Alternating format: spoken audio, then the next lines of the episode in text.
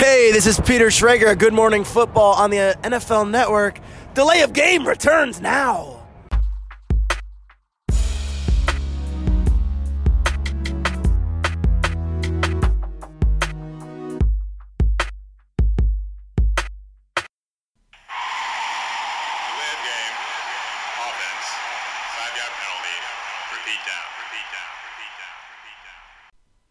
Preseason nimmt Fahrt auf, die Regular Season rückt näher, Delay of Game, der Football Podcast bleibt. Und damit herzlich willkommen zu Episode 86. Wir begrüßen euch ganz recht herzlich. Und bei mir zum Aufnehmen heute an diesem wunderschönen Dienstagabend ist einerseits der Christian Hallo. und andererseits der Max. Hallo. Ja, die wenig überraschende Dreierkonstellation bei Delay Hat of sich Game. bewährt. Ja, Hat die sich hat bewährt. sich bewährt und etabliert. Und äh, etabliert hat sich natürlich auch die Bierfrage. Und wir fangen bei Max an. Ja, ich habe einen Hasseröder äh, Premium Pilz. Ja, Ja. du hast, orientierst dich jetzt landkartenmäßig wieder weiter Ich, nach ich, oben. ich ja. habe irgendwie immer irgendwie im Norden gelandet, ja. Ja, Also achso, meistens du, war es Ratsherren, deswegen. ja, ja, aber genau, aber, aber du warst doch davor, glaube ich, immer so südlich unterwegs, Ja, ne? Ja, das- zweimal. immer Also du bist immer auf jeden Fall bei den deutschen Bieren Ja. äh, hängst du. Was hat der Christian denn? Lokal. Füchschen alt. Sehr gut, sehr gut. Ich habe ähm, von der, aus Brooklyn das East IPA. Schöne Grüße an den Markus, der mir das extra aus dem Urlaub mitgebracht hat. Ähm, ja, wir testen einfach mal. Wobei, wie das Füchschen alt schmeckt, kennt der Christian natürlich. Weißt du das? Das ist sehr gut.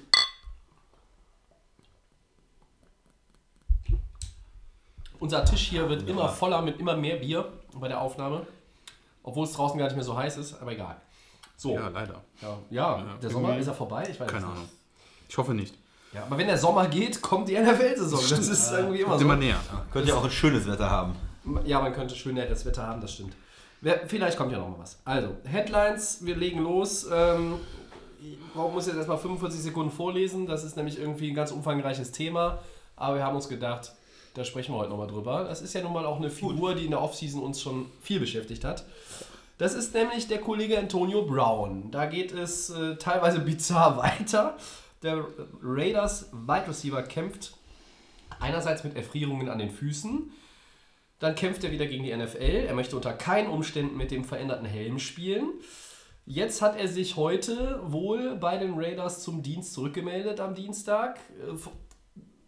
Äh, Vom Practice ist er noch ein bisschen entfernt, weil ich glaube, diese Fußprobleme sind noch nicht überwunden. Eurer Meinung nach äh, trotzdem so langsam zu viel Brown-Drama oder hält sich noch im Rahmen? Für mich ist es zu viel Drama. Also mir macht es ein bisschen Sorgen auch, weil du willst ja eigentlich, du bist bei einem neuen Club. Ist ein super Spieler, keine Frage. Du bist bei einem neuen Club. Du musst ja mit dem Quarterback und mit deinen Mitspielern auch erstmal die Chemie auch entwickeln. Und da ist es für mich wichtig, möglichst viel zu trainieren, möglichst viel zu spielen und eine ruhige Offseason eigentlich zu haben, sich auf den Sport zu konzentrieren. Und jetzt kommen da diese Themen einmal mit der, bei der Kältetherapie hat er irgendwie keine Schuhe angezogen und hat Das falsche Schuhwerk angehabt. und, äh, Erfrierungen an den Falsche. Füßen dadurch. Ähm, das Ist wohl nicht er- der erste Profisportler, der dieses Problem dann hat, aber Ja, also es kann, kann wohl äh, große Probleme bereiten und wirklich schlimme Verletzungen sein. Da muss man natürlich aufpassen. Eine, eine ärgerliche, weil vermeidbare Verletzung in dem Fall. Mhm. Und ähm, das andere mit dem Helm, da äh, habe ich noch den Kopf geschüttelt. Also es gibt eine Menge Helme, die von der Liga äh, zertifiziert sind. Bei einigen äh, alten Modellen ähm, ist die Zertifizierung abgelaufen. Da sagen die, mit denen sollte man nicht mehr spielen. Es geht ja auch immer um den Schutz der Spieler, was äh, Gehirnerschütterungen angeht. Und äh, er ist einer, der noch mit so einem alten Helm spielt und hat jetzt gesagt, er kann nur mit dem spielen, weil er sonst nicht mehr die hundertprozentige gleiche Sicht hat, wie, ähm, wie er bis jetzt das gebraucht hat oder wie er meint, so könnte er nur spielen. Und andere hatten auch alte Helme, also zum Beispiel Brady und Rogers spielen auch eigentlich mit älteren Modellen. Aber was hat Brady, wie man das erwartet? Er hat gesagt, er findet es nicht gut, er wird lieber mit dem alten Helm spielen, aber er spielt halt mit dem neuen. So, das ist für mich ein Profi. Der, der, der, es gibt genug verschiedene Helme, da kann man sich einen aussuchen und irgendeiner wird schon in Ordnung sein. Und äh, das ist für mich dievenmäßig. Nein, ich kann ja nicht mit den 15 Helmen spielen, die die Liga äh, jetzt empfiehlt und die möglich sind. Ich brauche den bestimmten einen Helm. Und äh, das sind einfach für mich Geschichten, die, die ja Diva äh, Wide Receiver ist. Und ja, von daher finde ich es äh, nicht gut und ich glaube auch, das tut äh, ihm und den Raiders nicht gut. Max. Ja, mir geht's auch auf den Keks, ne? Also wir haben das Thema Antonio Brown schon äh, davor, vor der Vertragsunterzeichnung gehabt. Jetzt macht er irgendwie weiter. Irgendwie will er, glaube ich, irgendwie aktuell nur noch im Mittelpunkt stehen. Ich glaube, er ist, glaube ich, Das ist es. Ne? Also er ist, glaube ich, Ja. immer im Mittelpunkt, also er möchte es unbedingt auch. Ähm, das mit dem Thema, das hast du vollkommen richtig angesprochen, ähm, da mit irgendwelchen komischen Latschen oder was auch immer, der da reingegangen ist in dieses Thema, hat dann Bilder auf Instagram, hat das dann auch noch selbst hochgeladen, wo, er dann, wo man dann die Füße gesehen hat, wie die Haut richtig ab war. Da war nur das rohe Fleisch noch da irgendwie. Das ist natürlich für einen, für einen Receiver, ähm, der die ganze Zeit nur laufen muss und relativ schnell aktiv ist, äh, das macht man nicht. Das hätte man vermeiden können. Das Thema mit dem Helm, ich glaube, er spielt sogar immer noch mit dem Helm von Anfang der Karriere, weiß ich Ja, gar nicht. Es sieht, das- immer, das sieht, immer noch, es sieht ja immer noch so gleich aus, ich glaube, hat sich nie geändert. Aber wie gesagt, es geht ja um die Sicherheit, die die NFL irgendwo mit den Helmen gewährleistet. Und die werden ja von Jahr zu Jahr auch immer besser. Die Hersteller polstern die richtig, damit diese Aufprelle nicht mehr so extrem auch für den Kopf sind. Das sind Feinheiten, die immer verändert werden. Genau, und ja, aber wie gesagt, ähm, da sollte sich auch ein Antonio Brown ein bisschen dran halten. Ne? Ähm, aber er zieht es weiterhin durch, will im Mittelpunkt stehen. Ich weiß- hab, ja, ich habe sogar gehört, er hat irgendwie den, den alten Helm da äh, versucht noch so ein bisschen, dass der so aussieht wie ein neuer Helm und ist Ja. mit zum Training gegangen oder so. Ja. Aber Ich habe es zumindest irgendwo gelesen, ich weiß nicht, ob es stimmt. Also die Kindergartengeschichte. Er meinte auch noch, dass seine Initialien da drin sind und die könnte man nicht übertragen. Ich habe das alles, alles glaube ich, in, den Kindergarten. Ja. Also ist übermäßig für mich. Genau, wenn Fußballer sagen, wir, jetzt mit dem neuen Ball kann ich nicht mehr spielen oder so. Das ist alles. Das, Der von der FIFA. ja. Dieses Jahr nee, mit dem. Modell bei der Weltmeisterschaft. Ich muss meinen eigenen Ball mitbringen. Mit dem Helm. Also er kriegt da bei mir äh, wenig Liebe. Obwohl ich ihn als Receiver in Pittsburgh immer ganz toll fand. Ähm, als Spieler wirklich großartig, aber als Mensch scheint er mir doch sehr schwierig zu sein. Vielleicht hat Pittsburgh da doch die richtige Entscheidung getroffen, ihn abzugeben, dass er langsam ein bisschen durchdreht auch. Im ersten Teil seiner Karriere, wenn ich mich richtig erinnere, war Antonio Brown nicht so dievenhaft. So am Anfang. Die ersten Jahre. Also es gab so ein paar. Immer, es gibt immer mal bei, bei Receivern oder auch bei Running Backs gibt es immer mal so ein paar Ausfälle, wo man mal, wo man mal auffällt, sage ich. äh, Und der eine oder andere auch mal so ein bisschen die Stirn runzelt. Aber das hielt sich ja im Rahmen. Und in den letzten Jahren hat sich das vermehrt. Und genau was du gerade ansprichst, Christian, sehe ich auch so. Vielleicht ist es für Pittsburgh besser. Äh, viele Teams haben in den vergangenen eineinhalb Jahren auch immer wieder über ihre Lockerroom-Chemie gesprochen. Und gerade die Coaches der neuen Generation, die sind da, glaube ich, auch viel mehr hinterher. Mike Tomlin ist jetzt, obwohl er noch nicht so alt ist, eher ältere Generation in Pittsburgh. Aber ich glaube, er hat auch festgestellt, dass man bei den Steelers ein bisschen was ändern muss.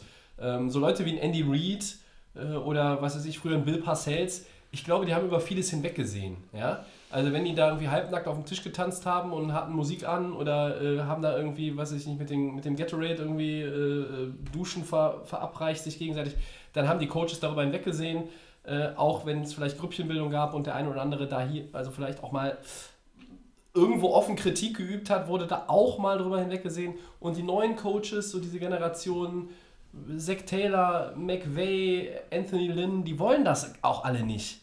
Ja, und auch Frank Reich, wir haben bei den Colts, haben wir ganz oft gesagt, was ist denn mit den Colts und ihren Ausgaben in der Offseason und da haben die auch mal gesagt, ah, Locker Room und der muss reinpassen und wir haben hier unsere, unsere Chemie und das wollen wir uns nicht kaputt machen lassen. Und die Steelers haben vielleicht da die richtige Entscheidung getroffen, wie du schon sagst. Brown steht immer mehr und immer häufiger im Mittelpunkt. Er nimmt aber auch jede Gelegenheit wahr, meiner Meinung nach, um, um irgendwo was, irgendein Fass aufzumachen. Also das mit der Fußverletzung, ich glaube jetzt nicht, dass er es irgendwie gesteuert hat und unbedingt eine Fußverletzung haben wollte. nee, aber das mit dem Helm ist natürlich auch mega nervig. Und ja, ich kann das nachvollziehen, wenn du jahrelang mit demselben Modell ges gespielt hast und jetzt irgendwo da auch eine Veränderung kommt, dass du sagst, es ist vielleicht ein bisschen schwierig, ich muss mich anpassen. Ja, aber Leute, ihr verdient alle so viel Kohle. Äh, schluckt das doch. Nehmt es hin. Dazu ist doch auch das fucking Trainingscamp da und die scheiß Preseason, Ist dass ihr gewöhnt. auch mal euch daran gewöhnt. Deshalb solltet ihr auf dem Platz stehen, ja, Quarterback, Wenn- Receiver, wenn- Pass gucken, Wenn funktioniert es nur einen funktioniert nicht. Helm gäbe, dann würde ich das ja verstehen. Aber die Raiders haben dann gesagt, okay, wenn du mit dem Modell nicht, wir schicken dir verschiedenste Helme, die alle irgendwie möglich sind und guck sie dir an. Er hat gesagt, nee, ich gucke mir überhaupt keine anderen Helme an, ich muss mit meinem Helm spielen oder so. Ne, das macht dann nochmal so, ähm, setzt dem Ganzen nochmal so eine Kirsche auf. Ne? Ja, er droht ja sogar mit Karriereende, ne? Also hat gesagt, äh, so nach dem Motto, ich weiß gar nicht, ob ich das Zitat richtig im Kopf habe. Ähm, Mit, nur mit der, dem Helm der, oder der, gar nicht? der ne? Football, äh, Football braucht mich, aber ich brauche den Football nicht. Oder wie war das? Oder die Liga braucht mich und ich brauche die Liga nicht. Also das ist alles ein bisschen arg viel in letzter Zeit. Er sollte sich jetzt mal auch wirklich auf das fokussieren, wofür er bezahlt wird und das ist Football spielen. Dein Argument ist richtig, ganz gut, weil du hast gesagt, er war am Anfang der Karriere relativ ruhig. Und dann kam irgendwann das Thema, wo er dann, wie er dann zum Trainingscamp kommt. Da haben wir, glaube ich, immer jeder darauf gewartet, wie, mit welcher Aktion er macht. Und da war es eigentlich auch relativ, war auch relativ ruhig. Dann ist es dann irgendwann mal klar, dass das dann während des Spiels mal irgendwelche Komplikationen gibt. Aber jetzt versucht halt auch irgendwie über dieses ganze soziale Netzwerk, über seinen ganzen Accounts, die er hat, da irgendwie Aufmerksamkeit auf jede Plattform. Und also ich finde, Brown ist schon übertreibt. Und das gerade, was ich halt nicht verstehe, ist bei den Raiders, da geht es ja wirklich auch mittlerweile um alles. Ne? Du bist kurz vor dem Umzug und du willst jetzt diese Franchise mit diesen ganzen Aktionen, die du in der Offseason gemacht Turnaround. hast, einen Turnaround machen. Und da musst du doch irgendwie mal, muss doch einer mal von den Jungs mal herkommen, ein Grun oder was auch immer, den mal ein bisschen unter Kontrolle halten. Aber der macht, was er will, ist Wenn, wahrscheinlich wenn du natürlich einen etwas charakterstärkeren Quarterback hättest, der auch leistungsstärker war in den vergangenen Jahren, als es David Carr nun mal ist und war, dann hättest du dann auch noch mal einen Leader aus dem Team, der irgendwo sagen könnte, okay, Junge, pass mal auf, so und so. Aber du hast, du sprichst gerade an, eigentlich muss Gruden es machen, weil ich Er sag ist jetzt mal, erfahren, er hat wenn, wenn gewonnen, Da- also- Davante Adams in Green Bay jetzt noch mal als Beispiel, weil es das erste ist, was mir einfällt, sagen würde, äh, ich kann mit den äh, neuen Hosen nicht spielen, die zwicken in der Kniekehle. Und dann kommt Aaron Rodgers und sagt, Hammer, hast du sie noch alle?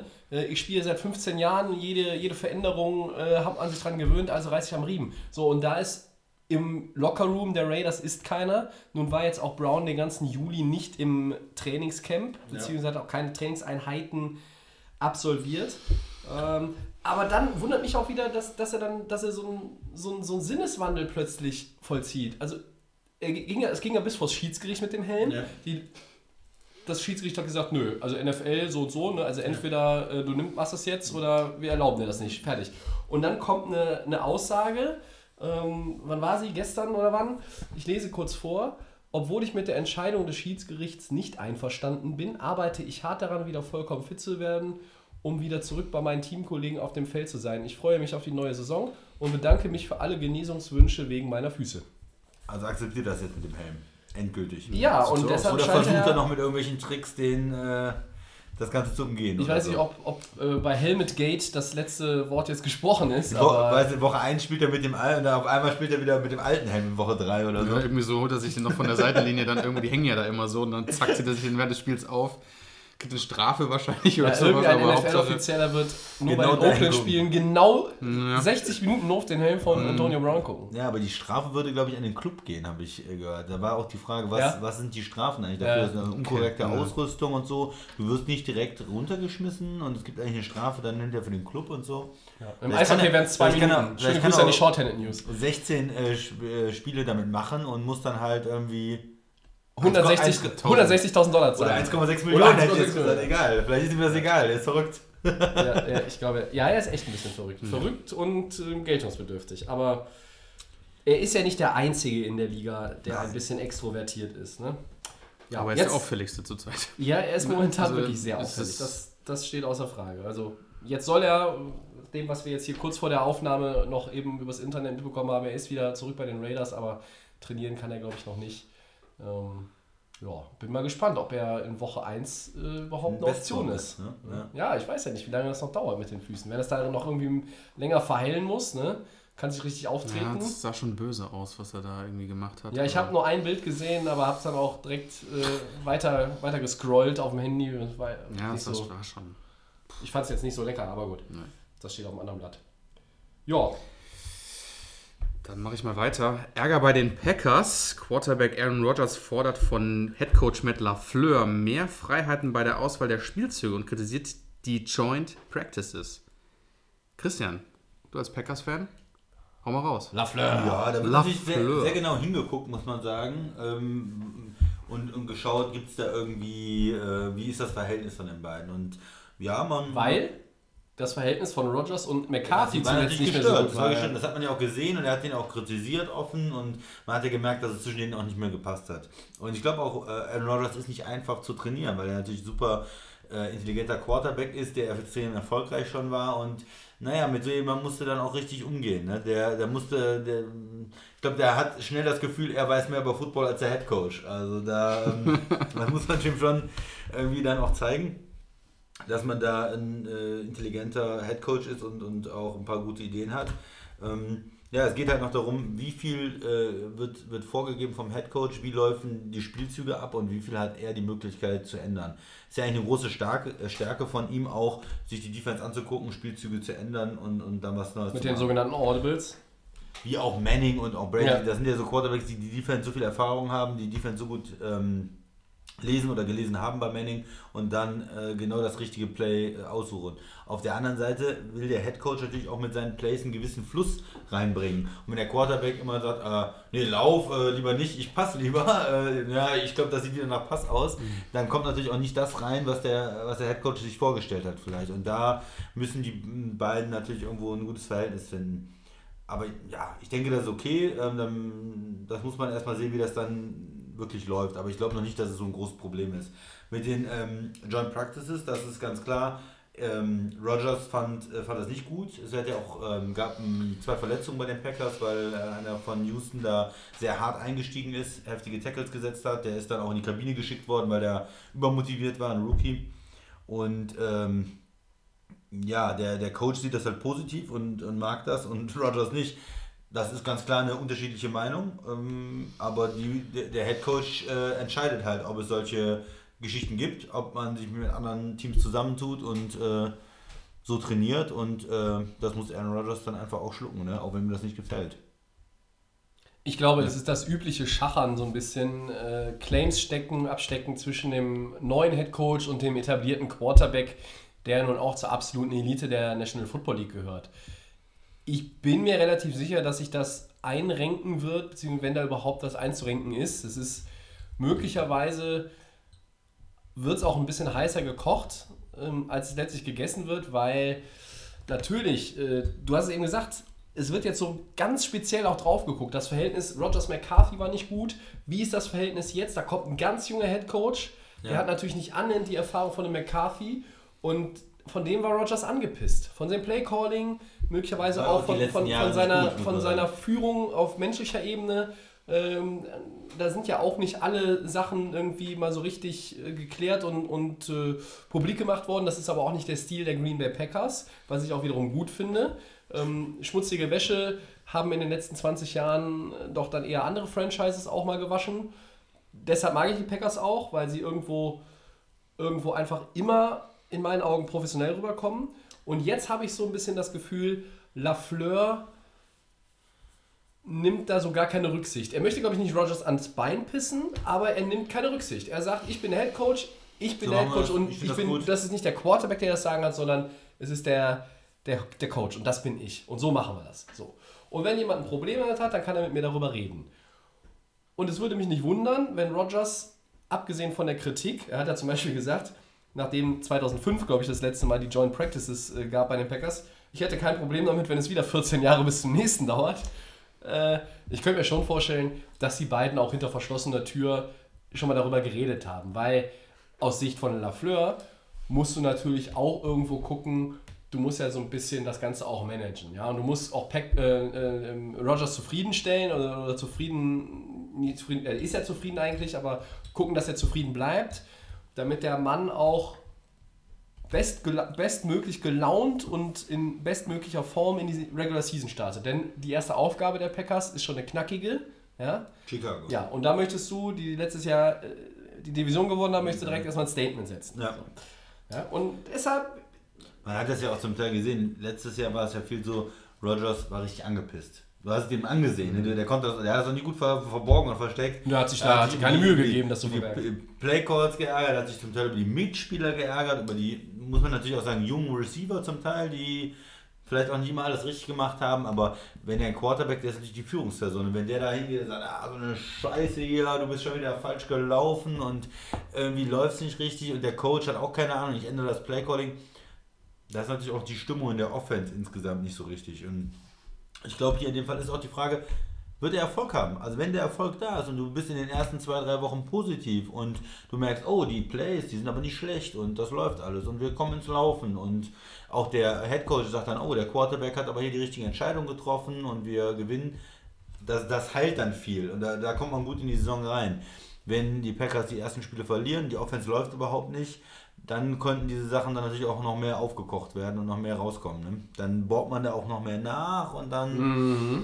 gibt es vielleicht da auch äh, Probleme. Also da, ich bin gespannt, wie das, äh, wie die spielen, die ersten Spiele. Max, wie Das siehst du heißt, das? ja, es- Ernsthaftes Konfliktpotenzial in Ich glaube nicht. Das ist natürlich wieder so ein gefundenes Fressen für die Medien erstmal durch diesen Konflikt auch in der letzten Saison, dass Aaron Rodgers auch seine Emotionen gezeigt hat. Ähm, ich glaube aber, dass es eh, glaube ich, mal irgendwann im Griff kommt. Das ist einfach auch eine Gewöhnungssache. Es ist ein junger Coach, ähm, der war Offensive Coordinator vorher. Und äh, ich denke mal, das wird sich alles mit der Zeit ergeben. Ich glaube, die mit, dem, mit der Theorie von Christian zu sagen, okay, die ersten Spiele sind gut gelaufen, du hast Chicago als ersten Gegner, das ist einfach der Rivale überhaupt.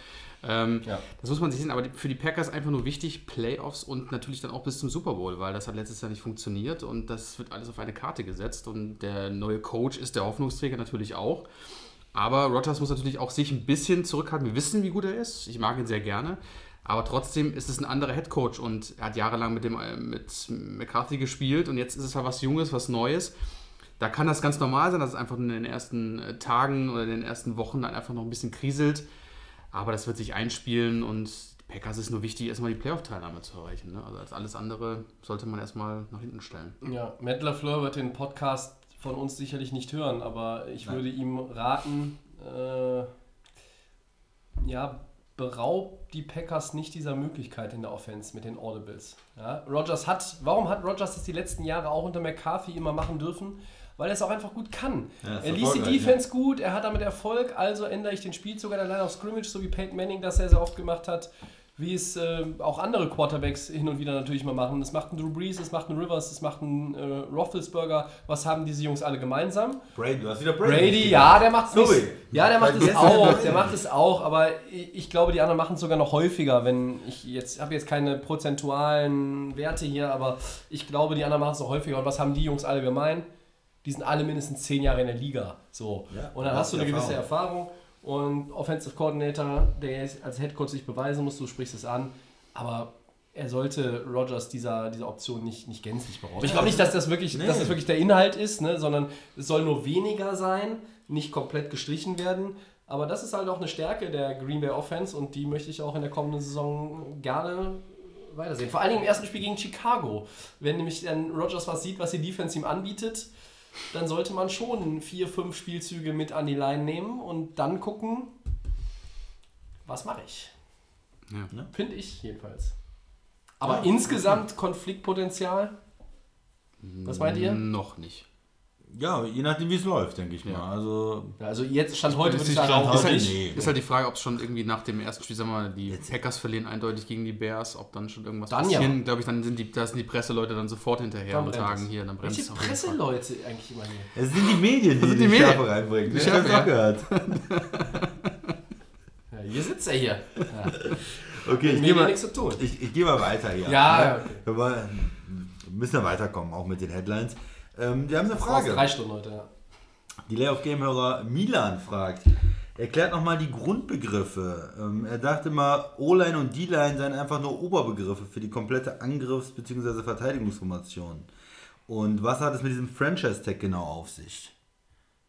Ja. Du, so, möchtest du anfangen? Soll ich Ich, anfangen? ich kann gerne mal anfangen. Ja. Ähm, ich fange mal an. Äh, ich glaube, Milan, wenn deine Frage, wenn wir sie richtig verstanden haben, hast du gedacht, mit O-Line oder D-Line ist quasi die komplette Formation aller Spieler auf dem Feld gemeint. Aber es handelt sich natürlich nur bei der Offensive Line um die fünf Spieler, die genau an der Line of Scrimmage den Block vor dem Quarterback bilden. Das kann auch mal noch ein, ein Tight End sein, das kann auch mal ein Receiver sein, der dazu steht, aber eigentlich besteht die Offensive Line immer aus fünf Leuten. Das ist das, was die O-Line beschreibt, also Offensive Line. Eine Linie von Spielern, die direkt vor dem Quarterback an vorderster Front der Offense steht. Sie besteht immer aus genau fünf Spielern. Im Center, zwei Guards und zwei Tackles. Bei der D-Line ist das etwas Vielleicht anders. zur, zur O-Line. Und diese Spieler sind auch äh, nicht passberechtigt. Also das ist immer Genau. Genau. äh, das, das Wichtige. Ne? Sie, Die, sie äh, müssen vorher äh, angekündigt werden, beim Schiedsrichter angemeldet werden, dass sie, äh, das macht man manchmal mit guten, äh, ballsicheren O-Linern, die sehr selten sind. Tobi, jetzt machen wir es wieder kompliziert. Ne? Weil An- dann, dann sprechen an wir der über andere- Goal-Line, ja, ja. dann sprechen wir aber auch über andere Formationen. Über, ne? Da Es, sind es geht, Spieler aber du musst es anmelden. Also grundsätzlich Die sind fünf- diese fünf Leute die nicht, nicht. Ähm, nicht berechtigt, den Ball zu fangen. Genau. Das ist erstmal so. Ne? Sind, Berechtigter Einwand. genau, das sind halt äh, die, die blocken und, und nicht die, die den Ball haben. Genau. Ja. So, und bei der Defensive Line ist das Ganze etwas variabler. Ähm, die Defensive Line kann aus drei, vier, fünf Spielern bestehen. Die meisten NFL-Teams spielen eine 4-3-Defense, das heißt mit vier Defensive Linern an vorderster Front und drei Linebackern dahinter. Es gibt auch Teams, die 3-4 spielen. Äh, Und eigentlich hast du in der Defensive Line immer die Defensive Ends und die Defensive Tackle. Die Tackle spielen in, die Defensive Ends spielen außen. In einer 3-4-Defense gibt es auch häufig den Nose Tackle.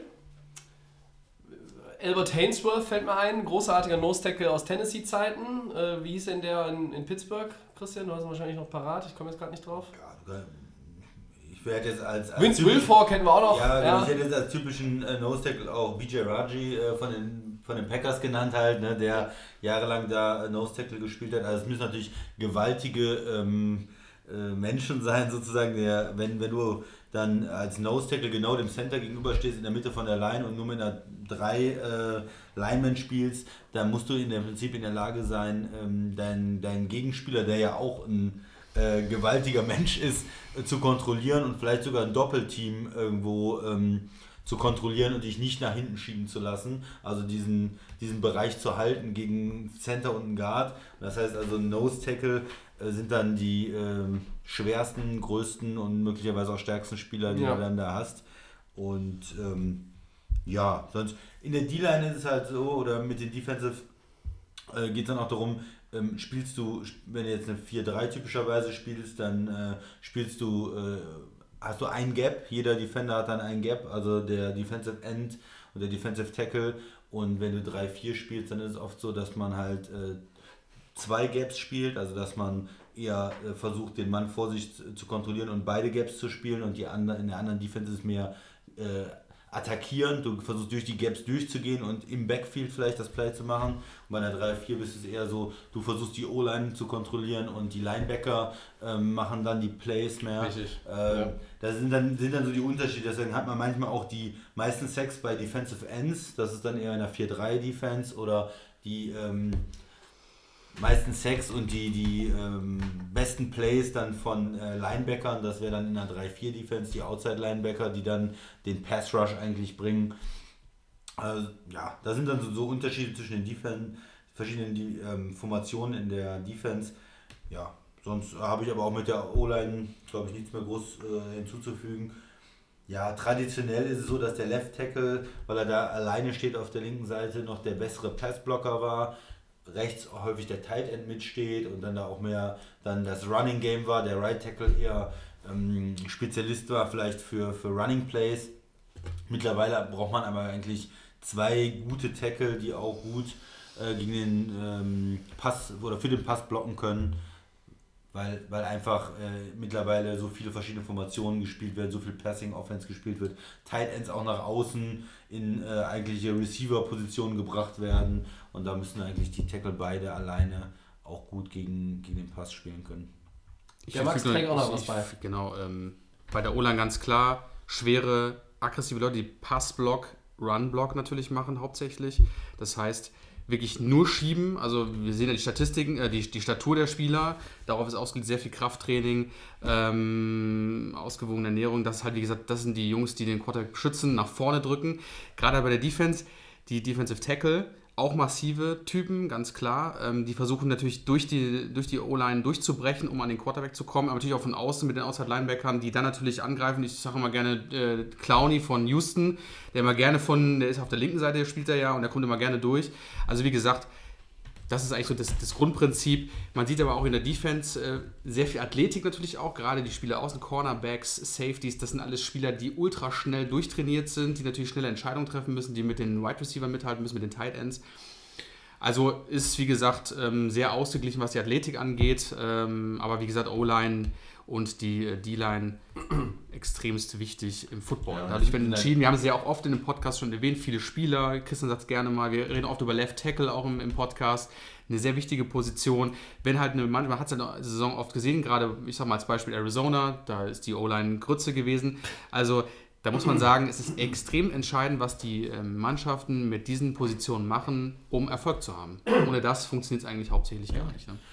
Genau, also es gibt, gibt Mannschaften, die sich auch wirklich darauf aufgebaut haben, die sagen, okay, wir haben eine hohe Qualität in der O-Line. Dallas fällt einem da ein über die Jahre, die sehr viel hohe Draftpicks investiert haben, die auch, aber auch da, die gut investiert haben, gute Spieler da hatten und die dann natürlich auch mit ihrem Running Game Spiele gewinnen konnten, weil wenn du eine wirklich gute O-Line hast, dann, dann bringt das schon eine Menge. Und äh, manchmal spricht man viel über die Receiver, über Running Backs, aber wenn dein Quarterback ständig unter Druck ist oder wenn dein Running Game gar nicht funktioniert, ähm, ja, dann kann man kein, äh, keine Playoff-Teilnahme, keinen Super Bowl machen.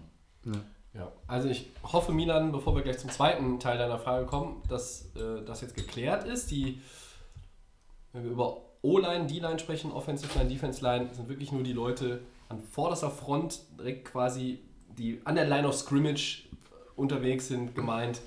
Und nicht die kompletten elf, die auf dem Feld Genau, weil Und dann- Receiver und Tight Ends könnten auch ein bisschen weiter hinten versetzt stehen, Ja. deswegen zählen wir nur die Ja, O-Line genau. an der Scrimmage. Ja, wichtig halt die, die nicht Passempfänger sind, nicht Running Backs. Genau. Wenn jemand wissen möchte, wann ein O-Liner äh, Passempfänger sein kann und wie häufig das vorkommt, dann kann uns die Frage nochmal für nächste Woche stellen. Äh, wir gehen aber noch zum zweiten Teil der Frage. Was hat es mit dem Franchise-Tag auf sich? Max. Christian, Ja, Hau mal raus. Oder ihr beide. wir hauen beide raus. Teilt es euch. Ist, ist, ja, ist ja kein Problem. Also Franchise Tag ist eine ähm, Option vom, vom Verein zu sagen, okay, dieser Spieler, der Vertrag läuft aus, wir wollen ihn weiter an uns binden für ein weiteres Jahr. Da bezahlen sie ihm ein hohes Gehalt, normalerweise der Durchschnitt der höchsten ähm, fünf Gehälter und oder 120 Prozent aus dem Vorjahr. Und für dieses hohe Gehalt, was immer höher ist, äh, können sie den dann ein weiteres Jahr halten. Ähm, was hat es damit auf sich? Es ist im Prinzip das Wichtige daran, ist gar nicht das Franchise Tag auszusprechen, unbedingt immer, aber es ist als Hinterhalt in der Verhandlung extrem wichtig. Das heißt, wenn jetzt der äh, Star Quarterback ankommt und sagt, er möchte einen neuen Vertrag haben, dann sage ich, Moment, du hast erstmal dieses Jahr vielleicht noch einen Vertrag und nächstes Jahr, da können wir Franchise Tag, dann würdest du das und das verdienen und vielleicht machen wir danach, kann man nochmal einen Franchise Tag aussprechen und dann sind deine Ein Einkunftsmöglichkeiten quasi begrenzt über die nächsten äh, zwei, drei Jahre. Wir kontrollieren deine Rechte. Du kannst nicht einfach sagen, ich spiele morgen in Arizona oder in Miami, sondern nee, nee, du bleibst schön bei uns. Das kostet uns zwar was, aber wir haben die nächsten Jahre, haben wir dich im Griff. Und das ist eigentlich für die Verhandlungen extrem wichtig, weil es irgendwo die Möglichkeiten der Spieler begrenzt. Von Zeit zu Zeit gibt es das auch mal, dass ein Franchise Tag ausgesprochen wird, aber das Allerwichtigste ist die Verhandlungsmacht der, der Clubs. Und ähm, vielleicht noch als typisches Beispiel in den letzten Jahren, das war äh, Kirk Cousins, der Quarterback der Redskins, der ist gefranchised worden, dann ähm, ist er nochmal gefranchised worden, die haben sich nicht richtig entscheiden können, ihm einen langfristigen Vertrag zu geben. Und ähm, ja, er ist dann hinterher nicht beim, bei Washington geblieben, wie er bekannt ist. Er ist nach, ähm, nach Minnesota gegangen, hat da seinen Vertrag unterschrieben.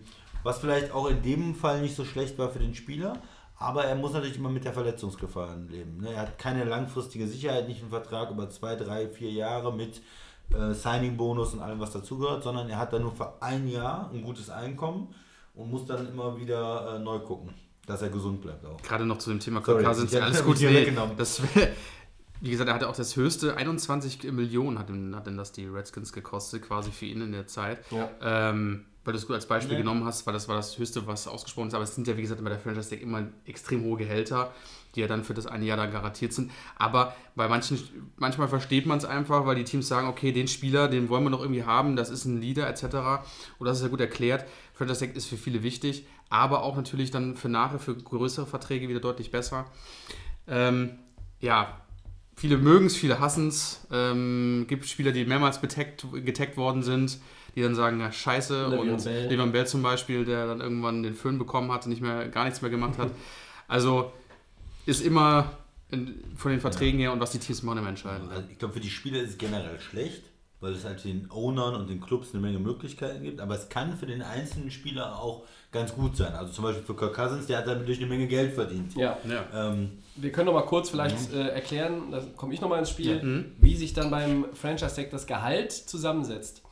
Wenn ich jetzt einen Quarterback mit dem Franchise Tag belege, dann ist das Gehalt entweder der Durchschnitt aus den Top 5 Quarterbacks der NFL des Jahressalärs, da wird dann der Durchschnitt aus den Top 5 genommen. genau. Oder es sind 120% des zuvor gezahlten Gehaltes, also aus der vergangenen Saison. Ich glaube, wenn du den zum zweiten Mal mit dem Franchise-Tag belegst, dann sind die 120% aus dem Vorjahr Pflicht. Da wird nicht ja. wieder der Durchschnitt genommen, sondern da kriegst du einfach 20% mehr als, das, als beim ersten Franchise-Tag. Das passiert relativ selten. Ihr habt es eben schon mal er Mhm. erklärt. Ähm, so äh, kommt das dann quasi mit der Kohle zusammen. Äh, Das ist natürlich für das eine Jahr erstmal noch ein ganz nettes Sümmchen für den Spieler, aber wie der Christian richtig gesagt hat, du hast keine Sicherheit. Wenn ich irgendwo einen 4-5-Jahres-Vertrag habe, wie auch immer der aufgebaut ist, Signing-Bonus, äh, garantierte Salary, da, da, da, da, da, das wird nach hinten gestreckt. Die Verträge können ja auch nochmal äh, umgemodelt werden, das haben wir euch ja auch schon ein paar Mal erklärt. Dann ist aber trotzdem natürlich immer eine gewisse Sicherheit für den Spieler da. Hier sieht das vielleicht auf den ersten Blick für den Fan aus, ach guck mal, der Quarterback kriegt 21 Millionen. Ja, aber wenn der Quarterback sich jetzt die Achillessehne reißt, wer holt ihn denn dann im nächsten Jahr? Ja? Keiner. Genau. Möglicherweise keiner. Und dann hast du ein Problem. Und das ist immer, wie der Christian eben angedeutet hat, also nicht nur angedeutet hat, sondern wie er es erklärt hat, das ist die negative Seite des Franchise-Tag für die Spieler. Dann haben wir vielleicht noch einen Punkt, den könnt ihr auch nochmal gerne übernehmen. Es gibt ja eine Unterscheidung zwischen dem Exclusive und dem Non-Exclusive Franchise-Tag.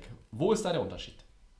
Genau, also ja, das kann man nochmal sagen, das sind so Feinheiten. Das äh, Exclusive ist dann, dass der Spieler, das ist einfach so, der Spieler kann nichts dagegen machen sozusagen. Und beim äh, Non-Exclusive, da kann der Spieler nochmal mit anderen Teams verhandeln.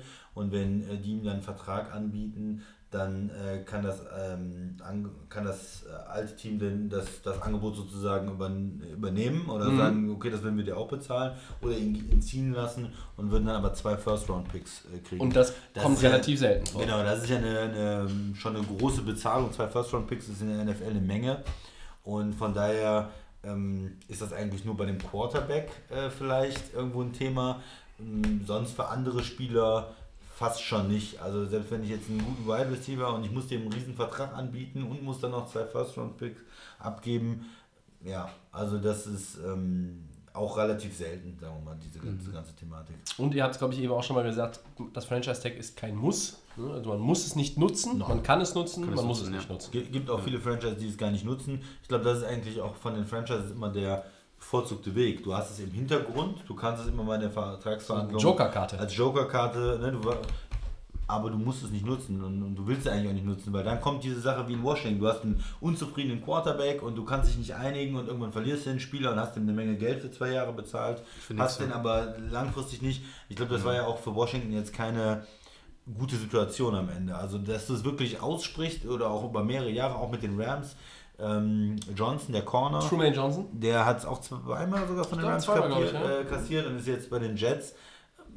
In der Situation vielleicht nicht ganz schlecht, den Corner nochmal zu halten, aber es ist dann keine langfristige Lösung irgendwie. Max, hast du noch was zu ergänzen? Nee. Gut. Dann hoffen wir, Milan, dass wir dir weiterhelfen konnten. An der Stelle können wir auch schon mal, wie immer, gerne darauf hinweisen, wenn ihr Fragen habt, ne? also egal wie spezifisch oder auch banal sie euch erscheinen mögen, auch alles, was schon mal erklärt wurde, erklären wir nochmal. Also wir würden jetzt nicht nächste Woche nochmal das Franchise Tag erklären wollen. wenn ihr uns in 15 Wochen danach fragt, dann machen wir das gerne nochmal. So viel Zeit muss sein. Ähm, Es kommen ja auch immer mal wieder, hoffen wir zumindest, neue Leute dazu. Äh, Dann stellt uns die Fragen einfach bei Facebook und Twitter. Ähm, ja, die Kanäle sind ja bekannt. Und damit sind unsere Headlines für diese Woche zu. Ja. Ja. Sonst sagst du sie sicherlich auch nochmal am Ende die äh, Kanäle. Ja, ja. Anti of Game NFL. Ja. ja. Weil ich habe mittlerweile irgendwie so überlegt im Nachhinein nach dem Podcast, ich sage das irgendwie vielleicht sogar zu oft, ne? unsere Adressen, aber wir, wir, wir wollen einfach Ja. auch gerne eigentlich mehr Fragen haben. Also wir haben jetzt vielleicht nicht äh, äh, tausende Hörer, aber wir könnten auch theoretisch mal ein ganzes Segment damit machen, wenn ihr einfach auch, das kann ja alles möglich sein, auch die Einschätzung zu eurem Lieblingsteam. Klar, jetzt laufen unsere Saisonvorschau noch, aber das kann auch mal sein. Oder einfach Frage nach einem speziellen Spieler. nach einem Spieler, äh, nach Verträgen, äh, nach dem Franchise-Tag, wie jetzt zum Beispiel heute, oder auch nach Formation. Wenn der Milan jetzt sagt, okay, jetzt weiß ich, Offensive Line, Defensive Line ist das und das, aber was sind denn Formationen? Was ist denn die Shotgun-Formation? Was ist die I-Formation? Ähm, was ist eine Singleback-Formation? Auch das könnt ihr gerne fragen. Wir klären es auf und Fall. erklären es nach Natürlich. bestem Gewissen und Möglichkeiten. Ja, und weil so ein paar Sachen noch jetzt aus der Preseason und äh, ein paar andere Personalien keine andere Möglichkeit zuließen als nochmal Love It or Leave It, machen wir wie vor zwei Wochen als Zwischensegment Love It or Leave It. Wie steht ihr zu folgenden News? Äh, ich fange an. Die Browns traden Running Back Duke Johnson, den unzufriedenen Duke Johnson, zu den Texans. Love It or Leave It, Max. Love it. Ähm, ja, bei Duke Johnson ist ja ganz klar, ähm, nachdem das Thema mit Kareem Hunt auch bei den Browns aufgetreten ist, ist er leider auf Nummer 3 gerutscht. Bradley Chubb wird ja die ersten Wochen auch starten bei den Browns, der ja richtig stark ist. Ähm, Duke Johnson hat sich das letztes Jahr auch ein bisschen mit, Bra äh, mit Bradley Chubb natürlich geteilt. Gut finde ich natürlich, die Texans brauchen noch ein bisschen was im Backup. Wir haben nur Lamar Miller. Und ähm, ich glaube, mit Duke Johnson ist ein guter Backup, dass man sich das echt gut aufteilen kann. Und für die Für mich mehr als ein Backup. So, uh, okay. ja, ja, ich finde ich find, äh, So, und jetzt sind die Spiele eröffnet. Ja, jetzt. äh, genau. Also Ja. so, so den Mix aus beiden, Lamar Miller ähm, und ihm, finde ich mega gut. Die Texans brauchen was und äh, ja, love it. Alte Miami Connection. Ja, also ich würde auch sagen, äh, love it, love it, love, Love it. it. Und für mich ist er sogar der Nummer 1 Back äh, in den Oh. Houston. Lamar Miller ähm, ist in den letzten Jahren ist immer okay, ja. Hochbezahlt aber, und aber ist tief geflogen. wirklich nicht so jemand, der den Unterschied machen kann. Und da äh, traue ich äh, doch äh, Duke Johnson noch mehr zu. Und vielleicht fängt er erstmal als 2 an, aber ich glaube im Laufe der Saison ist er eigentlich die Nummer 1. Er ist der gefährlichste Spieler, den Houston als Running Back im Moment hat. Ja. Und äh, Lamar Miller kann dann vielleicht irgendwo da auch die Nummer 2 machen. Ah, ich sag das so ein Mittelding. Beiden. Mix. Äh, so ein Mix. Ich sag so erstmal so ein Mix. grundsätzlich tute ich in selbe Horn, oder wie sagt man Was so ist? Duke Johnson zweites Jahr? Ist der Rookie letztes Jahr gewesen? Zweites, drittes? Keine Ahnung. Ich müsste jetzt, aus dem Kopf weiß ich nicht, ich Ja, meine, er geht zweites, sein drittes Jahr. Aber wie gesagt, Ähm, der Christian guck's äh, nimmt Flux hier unseren Zentralrechner zur Hand. Äh, also ich sage auch ganz klar Love it. Ich sehe es aber anders als du, auch ein bisschen wie der Christian. Wenn Lama Miller natürlich großartig spielt, dann, Max, kannst du recht beha- behalten und es könnte so eine Art, äh, ich sage mal, Camara Ingram Light-Version Ja, genau, werden. sagen, ja, also ja. die abgeschwächte Version. Aber ähm, ich sehe jetzt nicht, dass, dass das irgendwie dass es irgendwie in dem äh, in diesen Sphären sich bewegt. Also ich glaube, dass Duke Johnson auch irgendwie über kurz oder lang da die Nase vorn haben wird. Ähm, aber ganz klar erstmal ein Love it dafür. Die Ja, Texans brauchten auch nochmal Verstärkung. Wir haben ja letzte Woche gesagt, Dante Foreman ist nicht mehr da. Das ist aber auch kein immenser Verlust. Und Lama Miller, das ist mir auch zu wenig im Backfield. ja, aber es ist auch nicht, müsst ihr nicht vergessen, klar, wir meckern immer oft, der ist auch ein älterer Spieler, aber er kann noch was. schon Ein bisschen produktiv ist er noch und ich glaube, diese, Kon diese Konstellation aus beiden, das können die Texans schon so gut Ja, ich bin gespannt. Ja, wir sehen's. Geht sogar ins vierte Jahr, oder was? Fünfte. Fünfte Jahr schon. Also ist er, 15 gedraftet und Rookie. ist er, ist er noch ein Rookie-Deal, ja? Nee, nee. Der ist. Äh, Raus. Hat er in Cleveland einen neuen Deal der hat bekommen? einen neuen Deal bekommen in Cleveland. Okay. Ein Ja. Dreijahresvertrag in Cleveland, äh, letztes Jahr unterschrieben für 15 Millionen. Das kann Houston mal so übernehmen. Und äh, das heißt ungefähr 5 im Schnitt. Das ist ja jetzt. Dafür kann, ich, kann sich Houston das angucken. Also Lama Miller verdient mehr. Und äh, ja, und vor allem der, der Signing-Bonus ist ja dann auch schon von Cleveland bezahlt und so weiter. Also ist, glaube ich, für Houston äh, ganz interessant. Und, Ich glaube, in Return gab es einen äh, Viertrunden-Pick, der noch zum Drittrunden-Pick werden kann. Ja, Das ist dann für, für Cleveland auch nochmal ganz gut. Finde ich, da kriegen sie auch noch was Vernünftiges äh, in Return. Und Cleveland, wie gesagt, du hast, Nick Chubb soll jetzt so den, den Workload übernehmen und dann wird, wird er sich das ab der zweiten, also in der zweiten Saisonhälfte mit Kareem Hunt Teilen, Teilen. oder. Naja, Möglicherweise auch dann, wenn Kareem Hunt zu alter Stärke findet, in zweite Reihe zurückrutschen, was ich Nick Chubb nicht wünschen würde. Aber wir sind hier alle bei Love It auf jeden Fall. Ja, auf jeden Fall. Dann mache ich weiter. Quarterback Daniel Jones beeindruckt mit seinem Debüt im Giants-Trikot in Woche 1 der Preseason mit äh, 5 von 5 Pässen, ähm, 76 Yards und einen Touchdown-Pass. 67. 67, genau. Also auf die neun Yards lege ich keinen Wert, aber wenn irgendjemand tatsächlich. Christian. Äh, ne? Daniel Jones. ja Hat er dich, ich hat er dich, beeindruckt? hat er Ja. dich beeindruckt? Das wollte ich gerade sagen. Gibt eine Liebe von. Christian. Ja, natürlich, liebe es. Äh, Preseason äh, Woche natürlich, 1, liebe 5 von 5 Believe in Eli. 67 Yards, ja, großartig, herzlichen Glückwunsch. Wenn, gucken wir mal, wie die, äh, wirkliche, die wirklichen Spiele laufen. Also wer in der Preseason da ganz gut aussieht, die Defense, die zeigt ja nicht viel. Da werden ja kein, normal keine Blitze gespielt, da wird nicht der Quarterback verwirrt, gerade für einen jungen Quarterback ist das ja schwierig. Da wird ganz normale Coverage gespielt und dann kann er da vielleicht glänzen. Ich, äh, mir reicht das noch nicht, um mich zu beeindrucken. Äh, Von mir gibt es ein Love It, weil es gab schon schlechtere Preseason-Debüts oder Debüts von, von Quarterbacks, die ja gehypt wurden, Schrägstrich auch kritisch gesehen wurden. Mich haut das jetzt auch nicht vom Hocker, so dass ich sage, okay, Eli muss jetzt schon seinen Spind ausräumen und, und sitzt dann mit der Cappy und dem Tablet an der, an der Seitenlinie in Woche 1, das glaube ich jetzt nicht. Aber es war zumindest ein ordentliches Debüt für einen jungen Mann, der sehr, sehr kritisch natürlich beäugt wird, gerade in New York bei den Giants. Deshalb gibt es von mir ein Love It, ohne dass ich das jetzt überbewer- überbewerten möchte. Ich dachte eigentlich, dass du Leave it sagen wirst. Deswegen wollte ich ihn supporten mit Love it, weil ich finde es okay. Der junge Eli, wie ich ihn ja gerne immer nenne. Ich Der junge Eli. Äh, ich habe ja gesehen, Ach, ja, diese. Ähnlichkeiten. Und ich finde es auch mal okay. Ähm, klar, es ist Preseason, der Chris hat es angesprochen, es ist alles nur ein bisschen so Larifari und es wird nicht stark getackelt und es wird alles ein bisschen getestet. Erzählt das mal den Freunden der Aber Preseason in der Community. Ich glaube, Tobi und ich sind ja so ein bisschen die Giants-Befürworter hier in äh, unserer Runde. ja, Ähm, und Meine deswegen New mal, auch mal ein Love It, auch Christian, da kann man auch mal, vielleicht bei dem nächsten Preseason, dann, im nächsten Spiel ist er auch wieder stark dabei. Also ist, man muss ihn auch ein bisschen aufbauen, weil es ist ja der off- offizielle Nachfolger, gehen wir mal von aus. das ist ja äh, nicht unsere Aufgabe, den aufzubauen. Ja, aber trotzdem, man kann auch von hier, von hier aus auch mal ein bisschen nicht. Support. Ja, der, also ich glaube, ich würde nochmal da auch äh, wirklich äh, die, die Daniel Jones Flagge schwenken, wenn er dann irgendwann mal Eli abgelöst hat und dann einschlägt wie eine Bombe. Das ist alles noch sehr, sehr weit weg und äh, ja, für mich jetzt noch nicht erkennbar. Nein, aber Ich möchte noch zwei Jahre den grandiosen Eli Manning sehen.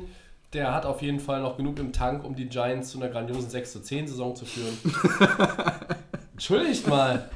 Das wäre besser als letztes Jahr. Was gibt's ja zu lachen? Das kam so einfach so Ja, aus, ja, das ich- kam so aus dem Ding. Das war, Ja, hier unser, unser Hörer, Arbeits Ed Arbeitskollege bei Twitter, schöne Grüße übrigens, äh, der ist ja hier auch äh, Eli-Fan, der mag die Giants. Also, Ja. ähm, ich versuche nicht, nicht nur für ihn hier die äh, Giants immer so ein bisschen zu promoten, ich habe ja auch was für die Giants übrig, aber man muss ja auch mal ganz klar den Fakten ins Auge sehen. Die Giants äh, sind quasi receiverlos aktuell.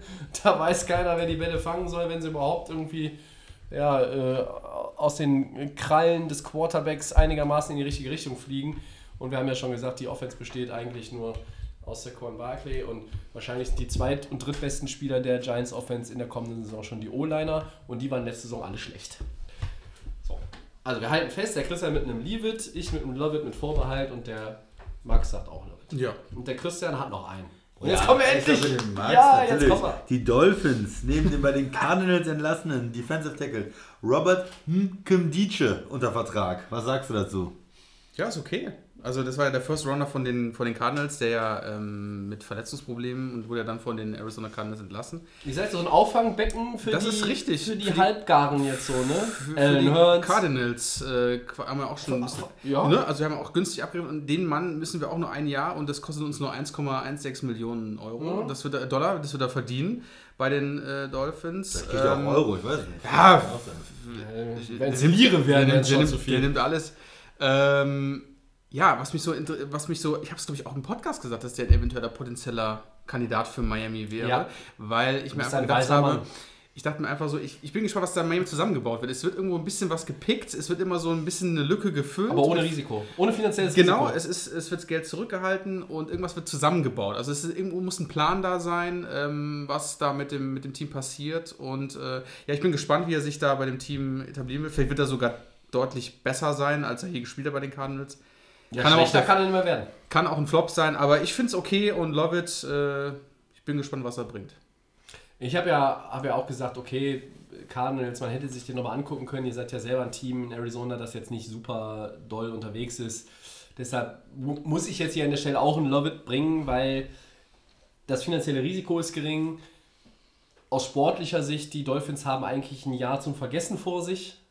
Mutmaßlich, also wenn man es jetzt mal knallhart auf den Punkt bringen möchte. Und deshalb kann man sich das mal, kann man sich das mal angucken. Wir sind aber tatsächlich so ein Auffangbecken, ne? Also nicht nur für die Cardinals-Spieler. Also mit Alan Hearns, mit Josh Rosen, mit Cam Dietsche, das sind irgendwie alles so die Leute, die nirgendwo anders mehr gewollt sind.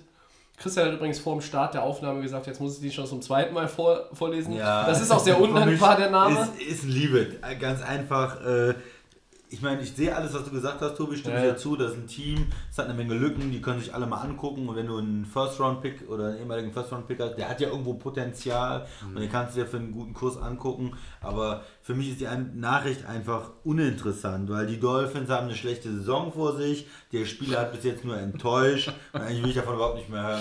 Nichts mehr hören. Ah, ja, okay, dann lassen wir Miami jetzt raus. Für den Rest der, des Podcasts. Einfach.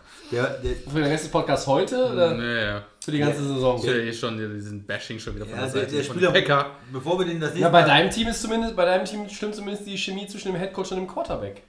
Das stimmt. Allen vier Quarterbacks So. Ich möchte, dass, bevor der Spieler nochmal hier irgendwie auftaucht, dass der Ja, erstmal dass der irgendwas was leistet. produziert, Vielleicht ja, ja. irgendwie mal zwei Sex oder so, dann können wir nochmal über den reden. Ja, die Alternative wäre gewesen, bei Love It or Leave It kann ich jetzt schlecht sagen, äh, der, der COO der, der Cardinals wegen äh, Driving Under the Influence äh, in die Arrestzelle gesteckt wurde. da, da, sagen, gelesen, da ja. sagen wir natürlich alle drei Love It, ja, weil wir trinken ja gerne auch mal ein Bier hier in meinem Podcast. Leave it. Ja, also, Autofahren bitte. Leave it. Nee, machen wir nicht. Machen wir nicht. ja äh, Delay of Game warnt, äh, don't drink and drive. Ja. Richtig. Sehr gut. Ja, und auch das Fahrrad. Die Jungs schieben auch übrigens ihr Fahrrad nach dem Podcast immer nach Hause. Ich habe selber gesehen. Auf jeden Fall. Wie sieht es mit Segment 4 aus? Ja, wir machen weiter. weiterkommen? Ja, Ja, ja. muss dich ein bisschen unter Druck setzen, Tobi. Ja, ich äh, bin diese Woche auch. Ich hoffe, man merkt es in den ersten 50 Minuten von Episode 86, dass ich äh, weniger Fauxpas drin habe als in der vergangenen Woche. Da war Stimmt. ich sehr unkonzentriert. Ich habe diese Woche durch mentales Training noch ein bisschen mich auch extra vorbereitet. Ich wollte ein bisschen stabiler wieder. Bisschen- weil wir, die Layoff Game braucht einen stabilen Host. Bisschen Power, meinst du, ne? Ja, Dann ja. Sehr gut. Segment 4. Was hast du, was diese Dol- Dolphins-Mütze da eigentlich schon wieder? Ich supporte mein Team. Ich habe ja auch jetzt wieder einen Neuzugang für mein Team. Also, was wollt ihr denn? Okay. Ja. Habt ihr auch schon einen guten Neuzugang geholt dieses Jahr? Ja, Macht, Josh ruhig- Rosen, macht stimmt. ruhig weiter. Nachher sind wir das Überraschungsteam, ne? Dann reden Ja, wir nochmal. Äh, Love it or leave it verlassen wir an dieser Stelle. Schreckliches Wortspiel. Und kommen zur Season Preview Part 2, was auf Deutsch heißt Saisonvorschau Teil 2. Nach den Außenseitern der AFC haben wir heute Middle of the Pack. Und äh, ja, ihr kennt das ja, drei Blöcke die Conference. Wir haben die Favoriten, was schon wieder falsch auf dem Zettel steht. Middle of the Pack und die Außenseiter. Und wir haben heute fünf. Letzte Woche waren es sechs Teams. Und wir gehen wie immer so ein bisschen durch mit Bilanz, mit Schlüsselspieler Offense Defense, mit dem Startprogramm, äh, wie schwierig der gesamte Schedule ist und ein paar statistischen Fakten. Und ich werfe mal das erste Team in den Ring für euch. Die Jacksonville Jaguars. Wir sortieren ja immer nach den Siegen der vergangenen Saison. 5-11. Der Start gegen Kansas, in Houston, gegen Tennessee, in Denver. Der Strength of Schedule 53.1 und das ist damit der drittschwerste Schwer, ja. in der Liga. Aber sie haben einen, und jetzt nehme ich es euch weg, Super Bowl MVP Der das handelt, ne? Als. Quarterback. Ja. So, was macht ihr aus den Jaguars in der Saison 2019? Christian, fang an. Ja, ein Team, das natürlich letzte Saison extrem enttäuscht hat, das davor das Jahr Mich nicht. noch ein Playoff-Team war, die ähm, in Pittsburgh gewonnen haben in den Playoffs, die also weit gekommen sind und natürlich auch mit ihrer Defense eigentlich den Anspruch hatten, nochmal weit zu kommen. Wir haben all die Jahre gesagt, ähm, Bortles hält sich irgendwo zurück, die Offense ist zu schlecht. Jetzt sehen wir einen neuen Quarterback und ich bin gespannt, wie äh, Nick Foles dann da spielt.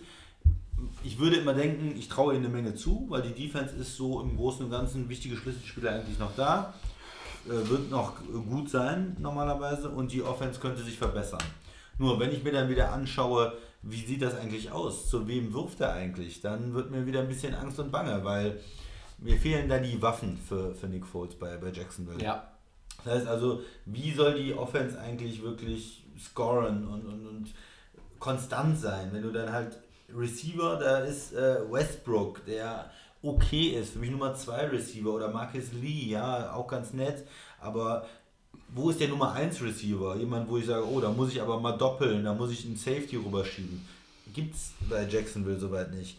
Fournette, der Running Back, hat bis jetzt auch letzten Jahr nicht gezeigt, dass er wirklich der absolute Topstar ist, war viel verletzt auch. Ähm, man traut ihm noch was zu, aber ähm, er hat es bis jetzt noch nicht so richtig zeigen können. Tight End, immer wichtig auch für Nick Foles, der gerne mit den Tight Ends spielt. Richtig.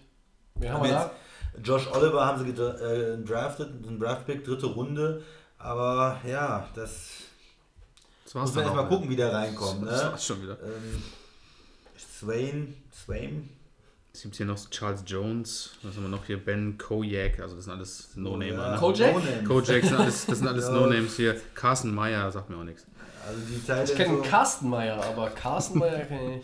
Also, dann, ich, ich sehe ja. den Punkt. Die, die Offense ist aber natürlich, ehrlich gesagt, Jungs, das, das Problem ist ja nicht neu. Du Nee. hast zwar jetzt einen besseren Quarterback Ja. als Black Bortles umstritten und du hast meiner Meinung nach auch eine relativ brauchbare O-Line irgendwo noch. Ja. Im Liga-Vergleich oder wenn wir sind Ja. aber in der AFC, im AFC-Vergleich eine, eine brauchbare O-Line. Und dass die Receiver nicht gut sind, das ist ja nicht neu. Da gab es mal noch einen Allen Robinson, der ist längst nicht mehr äh, da, der ist dann nach Chicago äh, abgewandert. Der war auch nicht der Nummer 1 Receiver, der Jacksonville eigentlich, den Jacksonville nötig gehabt hätte, sagen wir mal so. Aber sie haben ja auch Playoff-Teilnahmen hinbekommen, haben in ihrer Division gut ausgesehen. In Jahren, in denen sie auch keine guten Receiver hatten. Also, äh, müsst ihr mir jetzt ein bisschen mehr bringen, Ja, um zu aber- sagen, aber dass die Tobi- Offense scheiße ist. Ja, aber Tobi, das war ja so, da hat er die Defense alles rausgeholt. Wenn Ja, du- und? Ist das jetzt 2019 nicht möglich? Na, ist aber extrem schwer mit der Defense, wenn du jetzt, sag ich mal, nicht mehr die absolute Top-Defense oder Top 3 der Liga hast, sondern nur noch Top 5 bist oder Top 7, weil die haben ja schon ein bisschen Talent auch in der Defense verloren. Da müsste eigentlich die Offense da auch ein bisschen was auffangen. Also die Offense muss dieses Jahr eigentlich schon ein bisschen besser spielen. Du hast einen teuren Quarterback mit Nick Foles jetzt. Ne? Du hast Ja. nicht mehr den Rookie Bortles da rumlaufen von vor drei Jahren, sondern du hast da jetzt auch Geld investiert. Und da musst du natürlich auch ein bisschen bessere ähm, Ergebnisse bekommen von der Offense. Weil ja, einige Spieler in der Defense sind dann halt auch nicht mehr da. Ne? Also diese, diese komplette Tiefe, die sie äh, über Jahre hatten, ist dann natürlich ein bisschen, ja, ein bisschen dünner geworden, sagen wir mal, bei Jacksonville auch. Ja. Also du hast weiter starke Spieler wie Ramsey, natürlich als Corner, Bouye als Corner, also Cornerback super besetzt. Aber wie sieht das schon mit Safeties aus? Hm. So, wie sieht das aus? Linebacker, da haben sie natürlich auch äh, jetzt, äh, Miles Jack. Miles Jack haben sie noch, aber den äh, Smith hatten sie jetzt verloren, der ja nicht spielt diese Saison, ne? Ja. Und ähm, ja, auch die D-Line ist ein bisschen dünner geworden. Da ist ja noch der ähm, Konflikt auch ähm, mit äh, Nagakwe, der irgendwie bezahlt werden will und der noch keinen neuen Vertrag bekommen hat. Die Defense ist sicherlich immer noch gut. Ich bin auch ein großer Fan von Campbell. Calais Ja. Campbell, der D-Liner, der auch schon in Arizona richtig gut war und, und das jetzt auch noch in seinen äh, 30ern äh, in Jacksonville leistet und, und auch noch gut spielt. Aber auch andere Spieler wie Malik Jackson, der da gespielt hat oder so, die sind dann jetzt nicht mehr da und man muss jetzt gucken, wie, wie gut die Defense noch sein kann. Ich traue ihnen mit der Defense noch einiges zu. Die ist, das ist keine schlechte Defense oder so, aber äh, wenn die jetzt äh, anstatt äh, Top 3 oder so gegen den, was war es letztes Jahr, Top 2 gegen den Pass, äh, nur noch äh, die fünf beste Defense gegen den Pass ist und auch gegen den Lauf ein bisschen schlechter da, dann muss ja eigentlich die Offense das so ein bisschen auffangen und ja, das ähm, kann ich mir schwer vorstellen. Also O-Liner, äh, der, der Center ist gut, äh, Linda. Der ähm, Guard Norwell, der früher bei den Panthers gespielt hat, ist gut. Aber die rechte Seite noch so ein bisschen Fragezeichen. Vielleicht kommt da auch ein Draftpick dann rein, der im Laufe der Saison dann spielt. Das sind so die Fragezeichen. Ne? Also ich weiß nicht, wie ihr es seht. Also äh, Javine Taylor, der war jetzt Zweitrunden-Pick, der könnte Right Tackle übernehmen. Ähm, vielleicht oder erstmal Right Guard spielen. Das sind so Positionen, die nicht so gut besetzt sind in der O-Line. Ich sag mal zu Jacksonville, Jacksonville ist so ein Thema, ähm, die waren zwei Saisons, Saisons davor in den Playoffs. Letztes Jahr war Katastrophe. Liegt ja, lag das Thema immer eigentlich schon mit Jacksonville am Quarterback. Es wurde dann immer extremer. Ich weiß wo, Tobi, wo ist der Quarterback jetzt von den Jacksonville Jaguars letztes Jahr? Der ist jetzt wo gelandet? Bortles? Der Ja? ist bei den LA Ah, Rams. Tobi, bei euch, genau. So, aber Als Backup. als Backup, Ganz so schlecht, keine Menge Erfahrung, Mann. Er hat auch als Backup eine Menge Erfahrung. Er ist oft gebencht worden. Äh, ich sag mal, das Thema bei Jacksonville ist, ähm, die haben einfach geschlafen. Es geht ja das Thema in der, es ging eigentlich in- bei den Jaguars in der Offseason nur darum, wer wird jetzt hier der neue Quarterback. Es hat dann schon in den Medien geheißen, okay, es wird definitiv Nick Foles werden. Das hat sich auch bestätigt.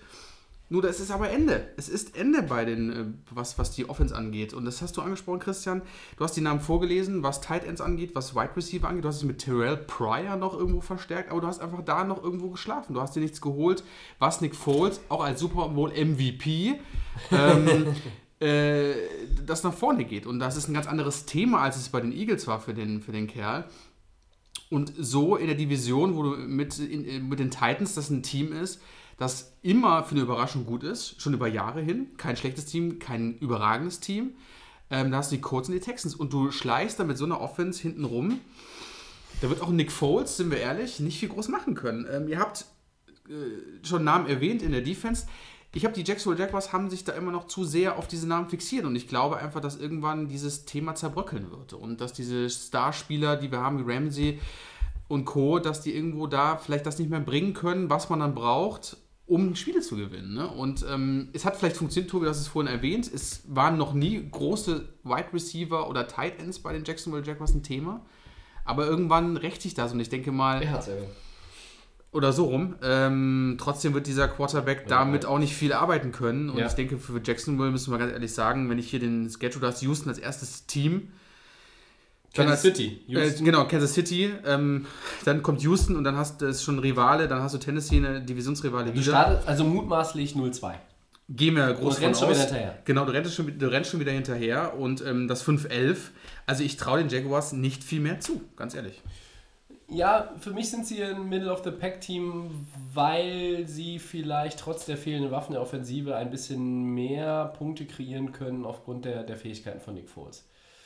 Ich sage das, ich sage aber auch im gleichen Atemzug, dass Nick Foles für mich kein Quarterback ist, der ein Team 16 Spiele lang wirklich richtig tragen kann. Das hat er in seiner Karriere meiner Meinung nach nirgendwo konstant bewiesen. Er ist zweimal in Philly reingekommen für den verletzten Carson Wentz bei, bei einem guten Team und er, da hat sich so ein Hype entwickelt und er hat so, ist so ein Flow gekommen, der hält mal ein paar Spiele an. Aber von Woche 1 bis Woche 17, ja, dann möchtest du das gerne mal sehen in diesen 16 Spielen, äh, abgesehen von der Bye Week, die es gibt, wie viel er zu leisten imstande ist und, und was er mit dieser Offense zu leisten imstande ist, die nominell einfach nicht gut ist. Ja, da muss man ja auch gar nicht drum rumreden. Und der Christian sagt, wenn die Nummer 2 Pass-Defense der NFL in der kommenden Saison nicht mehr so gut ist, dann Wird's wird es schon schwierig. Dann lastet mehr Druck auf der Offense.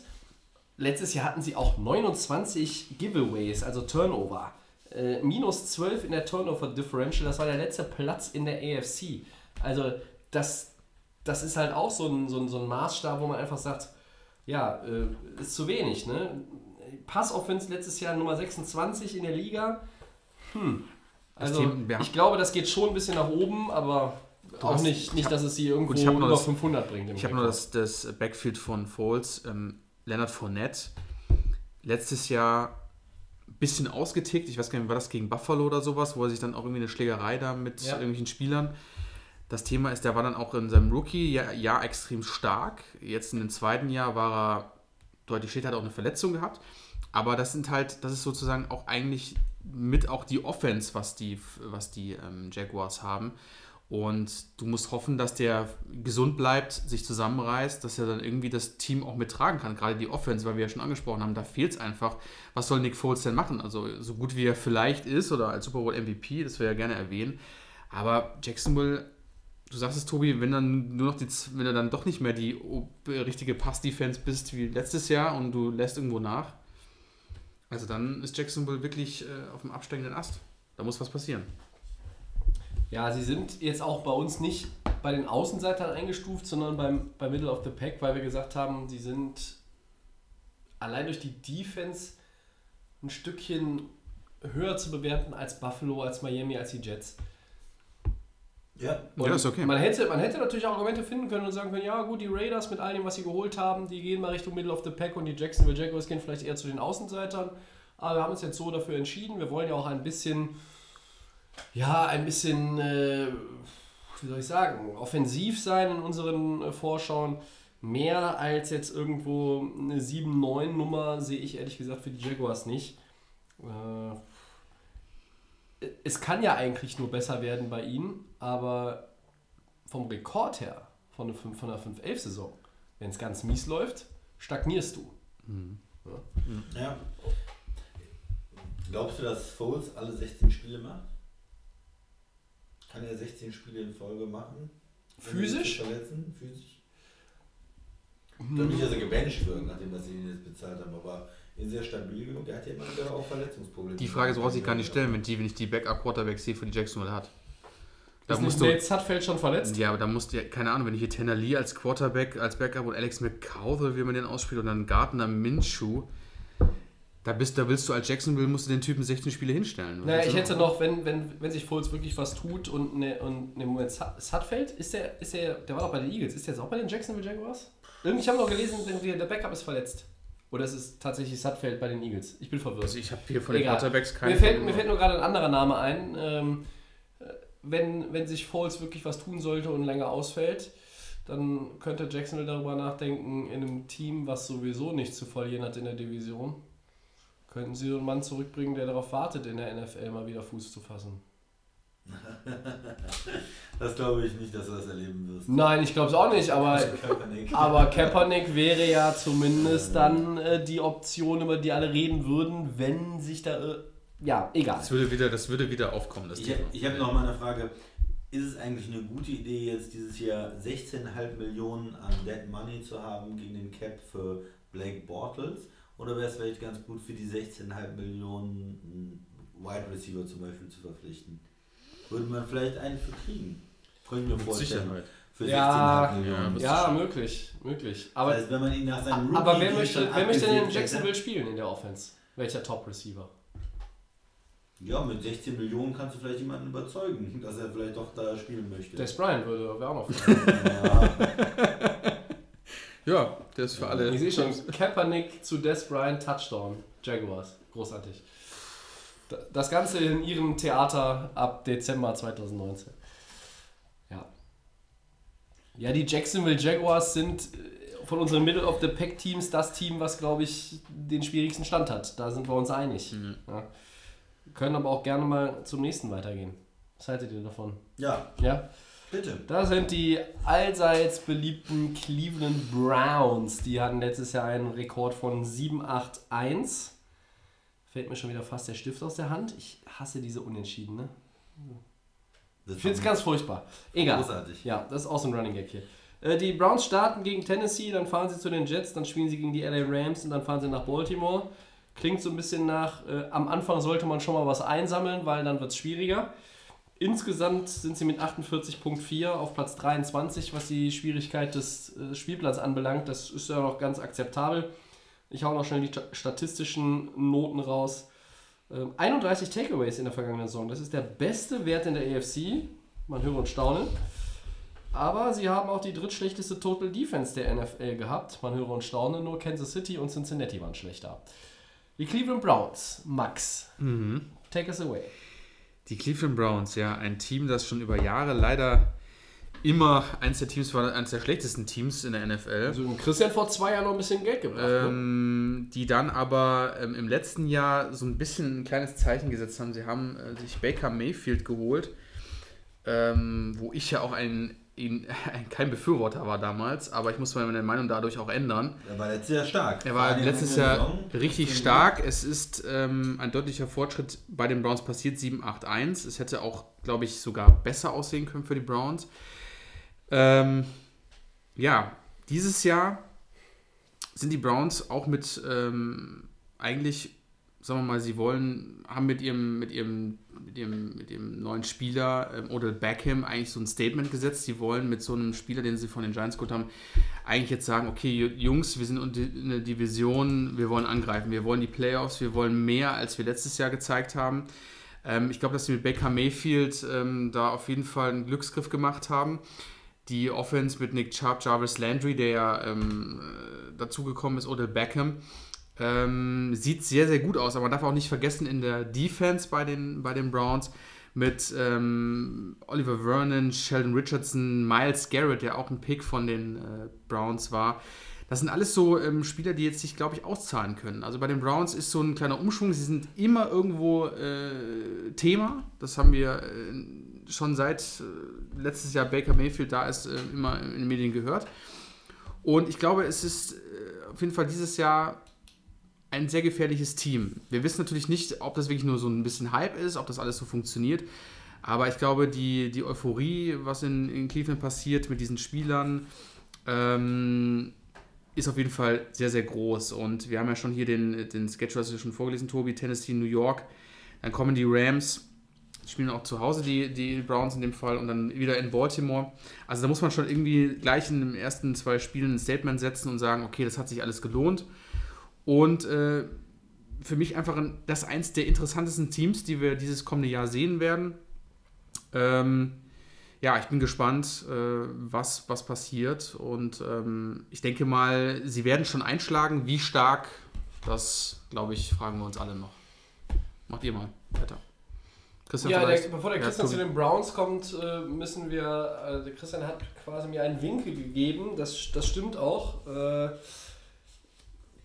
ich würde es ungern am Ende machen zu allen Teams, deshalb schieben wir noch schnell bei den Jaguars nach unsere Schlüsselspieler. Offensiv, ah. die haben wir eben vergessen. Ah. Ich fange mal an. Für mich sind es Leonard Fournette in der Offense und Jalen Ramsey in der Defense.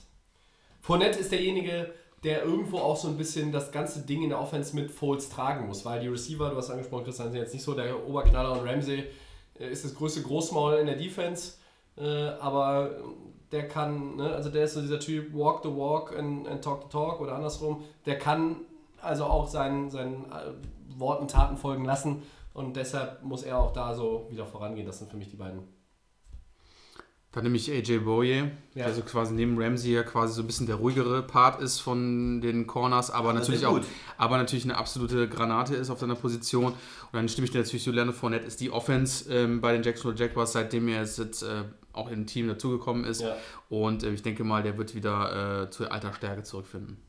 Ja, ich gehe mal mit dem Rookie in der Defense mit Josh Allen, den haben sie gedraftet, der als Pass Rusher da vielleicht auch ähm, in Zukunft ein günstigerer Spieler ist, wenn, wenn, wenn man auch den einen oder anderen nochmal abgeben muss, weil es einfach dann zu teuer wird in der Defense. Und der mal sehen, wie er im ersten Jahr reinkommt mhm. und wie, wie gut er als Pro auch spielen kann.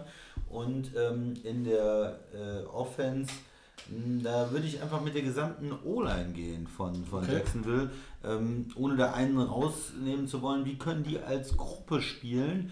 und äh, einfach dafür zu sorgen, dass Nick Foles nicht verletzt wird. Für mich ist, wenn er durchspielen kann die ganze Saison und seinen Rhythmus finden kann, dann haben sie auch eine Chance. Aber wir haben eben die Backup-Quarterbacks gehört, wenn er verletzt ist, wenn er zu viel Sex kassiert, dann äh, gibt es, glaube ich, ein Desaster. Gut, okay, schnell nachgeschoben. Jetzt nach der Christian Browns weitermachen genau. mit den Browns. Kann ich wieder zu Cleveland kommen? Ähm, ja, ich glaube, mit der, mit der Offense, da ist eine Menge ähm, Potenzial jetzt am Ende letzter Saison sichtbar geworden. Ähm, Freddy Kitchens, der, der Offensive Coordinator, der ein Coach äh, geworden ist, äh, Head Coach jetzt ist auch. Ähm, ja, der hat dann gezeigt, dass er mit Baker Mayfield zusammen eine tolle Offense auch ähm, ja, auf den Platz bringen kann. Jetzt haben sie sich noch verstärkt mit Beckham. Das ist natürlich auch eins, wir wollen es jetzt, wir wollen die Playoffs. Und mhm. ich glaube, die Erwartungshaltung der ganzen Fans ist jetzt auch dieses Jahr schaffen wir sie. Wir müssen jetzt nochmal den Sprung machen von 7, 8, 1, im Prinzip so einer 500-Saison zu einer Playoff-Saison. Und ähm, ja, da wird man sehen, ob sie das schaffen können. Sie haben äh, in der O-Line ein bisschen Qualität verloren. Sie haben ja Seidler nach ähm, New York abgegeben, für Vernon dann. Ähm, da wird man sehen, denken vielleicht auch, dass der äh, Baker Mayfield auch, sag ich mal, wendig genug ist, dynamisch genug ist, da ähm, ein bisschen die O-Line ja, ausgleichen zu können, wenn dazu ein bisschen mehr Druck kommt. Ähm, die O-Line ist halt jetzt nicht mehr ganz so stark. Also gerade auf der rechten Seite wird man sehen, wie, wie sie da spielen. Und ähm, ja, in der Defense bin ich auch gespannt persönlich, wie die Safeties spielen. Das sind zwei äh, Veteranen, die in Green Bay auch im Einsatz waren. Morgan Burnett, jahrelang in Green Bay, letztes Jahr bei äh, Pittsburgh, da nach nur einer Saison wieder weg. Das heißt, er hat er nicht richtig ähm, ja, ins Team gefunden. Und der andere ist der Maris Randall, der ein First-Round-Pick von den Packers ist, der als Corner eingesetzt worden ist. Cleveland hat ihn im Trade bekommen. Und er war letztes Jahr als Safety erfolgreich, hatte vier Picks. Ähm, auch jemand, der in Green mit den Coaches angeeckt ist. Also da ging es nicht nur um Leistung, sondern auch um dieses, wie passt er ins Team, was der Tobi gesagt hat. Da sind jetzt eine Menge Leute in Cleveland, die auch Ego haben, ne, mit äh, auch Leuten wie Landry und Beckham. Und da wird man sehen müssen, auch wie das Ganze äh, gut funktioniert. Also das sind nochmal so Spieler, die ich interessant finde. Tobi. Ja, der Knackpunkt bei den Browns ist für mich die Defense. Ne? Ähm, sie waren weder gut gegen den Lauf noch gegen den Pass. Sie haben da auch ein, auf dem Papier Talent da. Ich möchte aber auch sehen, dass es abgerufen wird. Ich möchte sehen, dass, dass das, was mit der Offense letztes Jahr schon passiert ist, nämlich dass da irgendwo ein Entwicklungsschritt zu erkennen war, den möchte ich jetzt auch in der Defense sehen. Aber genauso auf der anderen Seite ist es natürlich, du hast so ein bisschen auch da jetzt den, den, den Reisezirkus Odell Beckham Jr., der natürlich mit seinem Kumpel Jarvis Landry zusammenspielen kann. Das heißt, die beiden werden sich, glaube ich, gegenseitig auch so ein bisschen einfangen. Wie gut ist Baker Mayfield im zweiten Jahr? Ein gutes Rookie-Jahr, was ihm die meisten, wie auch der Max, wie auch ich, nicht so zugetraut hätten von Beginn an. Auf jeden Fall. Er hat dann das Team übernommen, er hat eine gute Saison gespielt, er hat teilweise auch richtige Highlights gesetzt, aber in deinem zweiten Jahr musst du nochmal einen Schritt mehr machen. Du musst nochmal einen Gang hochschalten und nochmal eine Schippe drauflegen. Phrasen über Phrasen, aber es ist nun mal einfach so. Ich möchte sehen, dass Mayfield derjenige sein kann, der die Browns über Jahre mit weiterentwickelt. Freddy Kitchens halte ich unter den neuen Head Coaches für einen der besten Leute. Ich glaube auch, dass sie ohne Duke Johnson im Backfield jetzt, die verlieren einen guten Mann, aber sie können das mit Nick Chubb auffangen und dann kommt ein Kareem Hunt. Das ist auch nicht das Problem. Sie haben das Talent. Ich bin auch sehr gespannt auf die Browns, die so ein paar Sachen auch in der Offense, die schon ganz gut war, aber vielleicht noch auch verbessern können. Also ich finde 250 Passyards ist im Verhältnis zu den Playoff-Teams in der AFC noch ein bisschen zu wenig. Da muss noch ein bisschen mehr, mehr kommen. Jetzt sind die Receiver ja auch nominell besser, alleine durch OBJ, ganz klar. Und was sie auch noch ein bisschen steigern könnten, wäre sowas wie Time of Possession. Ja, es gibt Playoff-Teams, die haben weniger als 30 Minuten Ballbesitz, aber die Browns haben mit 28, weniger als 28,5 Minuten. Ja, da gibt es nicht viele Teams, die, die weniger Ballbesitz hatten in der AFC in der vergangenen Saison im Schnitt. Und wenn du einfach längere Drives hast, ja, ähm, dann ist auch deine Defense ausgeruhter und dann wird die Defense von Rang 30 in der NFL sicherlich auch, das wird auch helfen, dass die Defense da ein bisschen besser aussieht. Weil die waren auch so ein bisschen on the heels die ganze Zeit 2018. Ja, die Drives von, von Mayfield und Co., die waren, auch wenn sie erfolgreich waren, häufiger mal kurz. Ja, da waren zwei, drei Big Plays, zack, bumm, und dann waren sie in der Endzone tatsächlich. Das sah gut aus und alle waren begeistert. Und die Defense hatte immer noch die Sauerstoffmaske auf an der Seitenlinie. Ja? Und da so ein bisschen, ich glaube auch, dass Kitchens das aber hinbekommen wird. Das ist auch eine Entwicklung, ein Prozess, der sich erstmal, ja, der ein bisschen Zeit braucht. Und die Zeit hatten sie jetzt. Es ist ja jetzt nicht alles ganz neu in Cleveland in der Offense. Du hast halt nur jetzt einen absoluten Superstar auf der Position des Receivers dazu bekommen. Und deshalb, ich bin sehr gespannt, was die Browns machen. Wir haben sie bewusst nicht zu den Favoriten der AFC dazugepackt, äh, auch wenn sie die Division gewinnen können. Ich bin noch davon entfernt zu sagen, sie werden die Division gewinnen. Ich, das ist eine sehr, sehr schwierige Division für mich, aber ähm, die Browns sind auf einem guten Weg.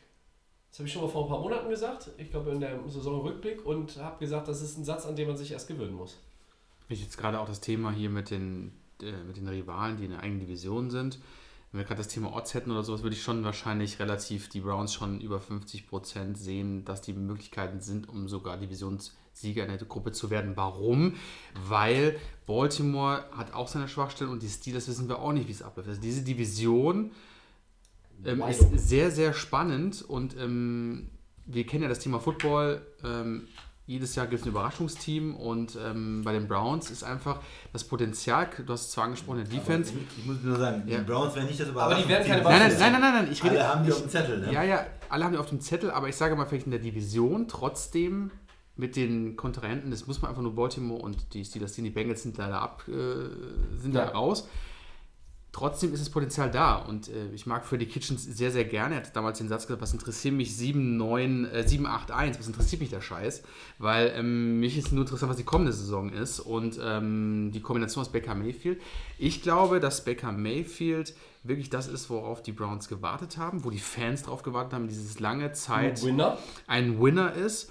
Ähm, und dass es genau das Richtige ist, was jetzt passiert ist bei den Browns und dass der, glaube ich, in dem kommenden Jahr nochmal einen draufsetzen wird. Davon bin ich überzeugt. Ja. Deine Schlüsselspieler, Tobi? Die Schlüsselspieler. Äh, Becker Mayfield tatsächlich, wenig überraschend, äh, nach meinem Plädoyer eben. Und in der Defense gehe ich mit dem Defensive Tackle, mit Sheldon Richardson. Er muss auch so ein bisschen den, den Ton setzen in der D-Line. Mal Jets äh, Ja. früher ehemalig. Ne? Ja, er muss so ein bisschen, ja, er muss so ein bisschen den Ton setzen in der D-Line, um auch da. äh, Es muss bei ihm quasi anfangen. Er muss die Kurbel sein, damit die D-Line für Alarm sorgt, damit die Defense insgesamt andere Leute in der Defense die Möglichkeit auch haben, einen Play zu machen. Äh, Und deshalb Sheldon Richardson. Soll ich? Ähm, dann mache ich, ähm, gehe ich mal mit dem Tight Ends in der Offense. David Njoku. Der hat mir sehr, sehr gut letztes Jahr gefallen. Die Kombination aus Mayfield und ihm war sehr, sehr stark. Ähm, der Super war immer Typ, ne? super athletischer Typ, groß und der war immer irgendwo ein Teil der Offense, immer aktiv und war immer irgendwo im Spiel ähm, ein wichtiger Punkt. Gerade er gefällt mir sehr gut als Tight End. Ähm, in der Defense nehme ich dann Miles Garrett. Das ist ja eigentlich so Ja. der ähm, Pick vor zwei, drei Jahren, der die Browns ja gemacht hat. Der spielt eigentlich echt konstant und äh, ich hoffe, dass er jetzt in dem kommenden Jahr nochmal eins draufsetzen wird. Also das ist wirklich ein guter Pick, den die Browns da machen konnten. Christian. Bei uns haben wir verschiedene gute Spieler. Auch Mhm. äh, Ward, der Corner, den sie letztes Jahr geholt haben, Mhm. sah ja extrem gut aus. Der hat mir sehr gut gefallen. Aber ich gehe deshalb mal, äh, ich habe es eben gesagt, mit den äh, Safeties. Also ich nehme dann äh, Demaris Randall raus, der jetzt auf seiner ähm, Fifth-Year-Option spielt und quasi auch die Frage ist, ist das ein Spieler, den ich verlängern will, den ich langfristig binden will? Ist der wirklich gut genug nach dem einen Jahr auf Safety? Oder muss ich mich da nochmal neu umgucken? Und äh, ja, wie gesagt, äh, da von den Packers gedraftet worden ist, habe ich auch so ein persönliches Interesse zu sehen, wie, wie entwickelt er sich dann äh, weiter in der Liga und ist er der ähm, einer dieser Spieler, die für diesen Run jetzt der Browns auf die Playoffs und in den nächsten Jahren ist das einer von denen, die sie, den sie haben wollen, einer, also so ein Mosaik, was zu diesem Team dann gehört, oder wird er vielleicht nach der Saison äh, gehen und äh, ist nicht gut genug? Und in der ähm, Offense äh, nehme ich mal den Left Tackle und der äh, könnte dem Tobi auch bekannt vorkommen. Das ist ähm, Greg Robinson, der von den Drafts, von den Rams auch hoch gedraftet worden ist und da leider keinen Erfolg hatte und jetzt in Cleveland spielt und äh, der sich aber auch weiter steigern muss, der natürlich athletisch eine Menge Potenzial hat, aber auch mit Problemen zu kämpfen hatte und wird man sehen, wie gut er nächstes Jahr spielen kann, um, Gute Wahl. um da auch Baker Mayfield dann die mögliche Zeit zu geben, um, um die Plays zu machen, die Möglichkeit zu geben. Sehr gut. Klingt gut. Ja. Wir machen weiter mit den Titans aus Tennessee. 9-7 in der vergangenen Saison. Ihr Auftaktprogramm in Cleveland, gegen Indy, in Jacksonville, in Atlanta. Ich fasse es zusammen, das ist knackig. 51.0, geteilter Zehnter, was die Schwere des Schedule anbelangt. Ich hau auch direkt die statistischen Pünktchen raus. Sie hatten tatsächlich, ich musste dreimal gucken, sie hatten nur 82 Offensive Penalties in der vergangenen Saison. Das ist der beste Wert in der AFC. Vielleicht lag es auch daran, dass die Offense so selten auf dem Feld war, keine Ahnung. Aber ähm, das ist natürlich nicht so schlecht. Ähm, negativ, sie haben nur die, ja, sind Nummer 29 in der Passoffense aller NFL-Teams. Und dann wissen wir ja schon, über wen wir reden, denn der ist dieses Jahr im Prove-It-Year, ne, Christian? Markus Mariota, der Quarterback. Ja, das ist die große Frage. Er hat ein bisschen was gezeigt. Er hat ja auch ein Playoff-Spiel gewonnen in seiner Karriere schon. Nein, Ja. das hat Kansas City verloren, da bestehe Nee, ich nee, nee, nee, das sehen die äh, Titans ganz anders. Und er hat ja auch immer mal wieder gezeigt, dass er auch ein effektiver Quarterback sein kann. Er kann laufen, er kann passen, er hat auch dieses, vielleicht dieses Winner-Gehen. Aber er ist dauernd verletzt. Hat er er das? ist dauernd verletzt und kommt nicht richtig aus dem Quark. Ihr guckt ihn mich schon an, er hat doch schon mal gut gespielt, das kann man doch nicht anders Ja, das sagen. stimmt. Ähm, Nur selten. Ich sag da gleich noch was dazu. ja, und jetzt haben sie im Prinzip zwei Quarterbacks, die immer verletzt sind. Die haben noch den äh, großartigen Mann aus Miami dazu geholt. Ryan Tannehill! Und das heißt, du hast die ersten drei Spieltage spielt Mariota, dann ist er verletzt, dann Tannehill und dann ist er verletzt und in Woche 6 brauchst du schon deinen dritten Quarterback. ähm, Logan Woodside ist das. Hast du rausgesucht. Er freut sich schon. Ja, natürlich die, die große Frage, ähm, ob das reicht in, Tennessee, ähm, ob die Offense da wirklich mal in Schwung kommt. Es ist die letzten Jahre immer eine Passing-Offense gewesen, die nicht so wirklich begeistert hat. Und wo man natürlich das Fragezeichen hat, ist das langfristig das Richtige äh, auf der Quarterback-Position? Und die Defense, die haben da viele äh, Spieler der Patriots importiert, ja, die Corner, äh, Logan Ryan und, und Butler. Aber so richtig überzeugt hat die Defense mich auch nicht. Sie gehen jetzt mit Cameron Wake. Äh, der ist ähm, ein guter. Spieler, guter Aber Spieler, aber wenn das dein Top-Pass-Rusher ist, ähm, dann denke ich mir auch, naja, da hast du auch nicht so viele gute Spieler dann gedraftet, dass das jetzt irgendwie dann der beste Mann ist. Ne? Die Titans haben immer die Nummer 8 Defense letztes Jahr in der Liga gehabt. Das ist nicht so schlecht. Ähm, Ich glaube, das Manko ist die Offense. Mariota muss jetzt beweisen, dass er der Franchise-Quarterback ist. Derrick Henry ist ja letztes Jahr auch eigentlich ganz gut gewesen, nachdem dann DeMarco Fahrt Murray nicht mehr ja. da war, war er die unumstrittene Nummer 1 im Backfield. Das ist dann auch so eine, so eine Figur, auf, auf die es zu achten gilt. Aber ich glaube, auch wenn ich so den Rest der Offense mir angucke, wenn du Henry kontrollierst, kontrollierst du eigentlich die Titans Offense. Und genau das gilt es für die Coaches jetzt zu ändern, wenn du das ähm, abstellen kannst und auch so ein bisschen ja, da eine Balance reinbekommst, dann wird die Offense besser aussehen. Das muss sie auch, um in dieser ja, starken Division mit Houston und mit Indy Schritt halten zu können. Max, wie siehst du die Titans? Also ähm, Thema Mariota. Ähm, ich mag ihn sehr, sehr gerne. Ähm, das Thema ist nur, weil du meintest, so Teamleader. Er ist halt sehr emotions... Er zeigt wenig Enthusiast. Ist kein, für mich keiner, der sich vors Team stellt und irgendwelche Rufe macht und sagt, ähm, hier Jungs, wir müssen Ist er dir zu introvertiert? Ich, ich glaube eher schon. Ähm, das habe ich aber schon vom ersten Tag an gesagt, als er für die Titans gespielt hat. Ich glaube, es riecht wirklich nach Rebuild im, im kommenden Saison. Vielleicht sagt man sich, okay, 2020 neuen Quarterback, wenn das jetzt wirklich mit Mariota nicht läuft. Ryan Tannehill ist eine Unterstützung als Backup. Es ist wahrscheinlich nicht die schlechteste Entscheidung. Die ähm, Offense hast du angesprochen, Tobi, fand ich Derrick Henry erst zum Ende der, kommenden, der letzten Saison deutlich stärker. Dion Lewis hatte dann deutlich mehr Potenzial am Anfang gehabt. Die ähm, Offense wurde eigentlich durch Corey Davis, der so ein bisschen äh, das aufgefangen hat, weil ich glaube, Delaney Walker, korrigiert mich aber wenn ich falsch, die war auch wieder verletzt oder sowas, weil normalerweise ist älter, guter Delaney, Mann, aber nicht- trotzdem Delaney ne? Walker, wenn er dann fit ist, ist er trotzdem brandgefährlich. Ähm, ja, aber dann die Defense war aber trotzdem, man darf nicht vergessen, immer irgendwo gefährlich. Es war die 8 in der Liga, hast du angesprochen, Tobi, glaube ich. Ne? Ähm, das sind zwar ein paar Leute von den Patriots dabei, aber man darf, glaube ich, diese äh, anderen Spieler nicht unterschätzen. Ja, Cameron- in der D-Line ist gut. Genau. Cameron Wake ist vollkommen richtig, äh, Christian hast du gesagt, das ist okay, ähm, gar kein schlechter Spieler, aber der ist auch jetzt seit den Jahren, bis hat er deutlich abgebaut, was er eigentlich leisten kann. Also die Titans ist trotzdem für mich immer, wie ich gerne mal sage, das Überraschungsteam. Ähm, 9-7 letztes Jahr war okay. Ähm, ich schätze sie aber trotzdem wieder mal so auf so eine ähnliche, ähm, aus einem ähnlichen Sieg-Niederlagen-Thema ein, weil sie einfach so das Überraschungsteam immer für mich sind. Sie waren nie besonders schlecht, nie besonders gut. Man muss sie irgendwo immer ein bisschen im Auge behalten. Sie können auch ähm, brandgefährlich sein, das hat man auch gegen die Patriots letztes Jahr gesehen. Da hatte Brady auch Probleme mit der Defense.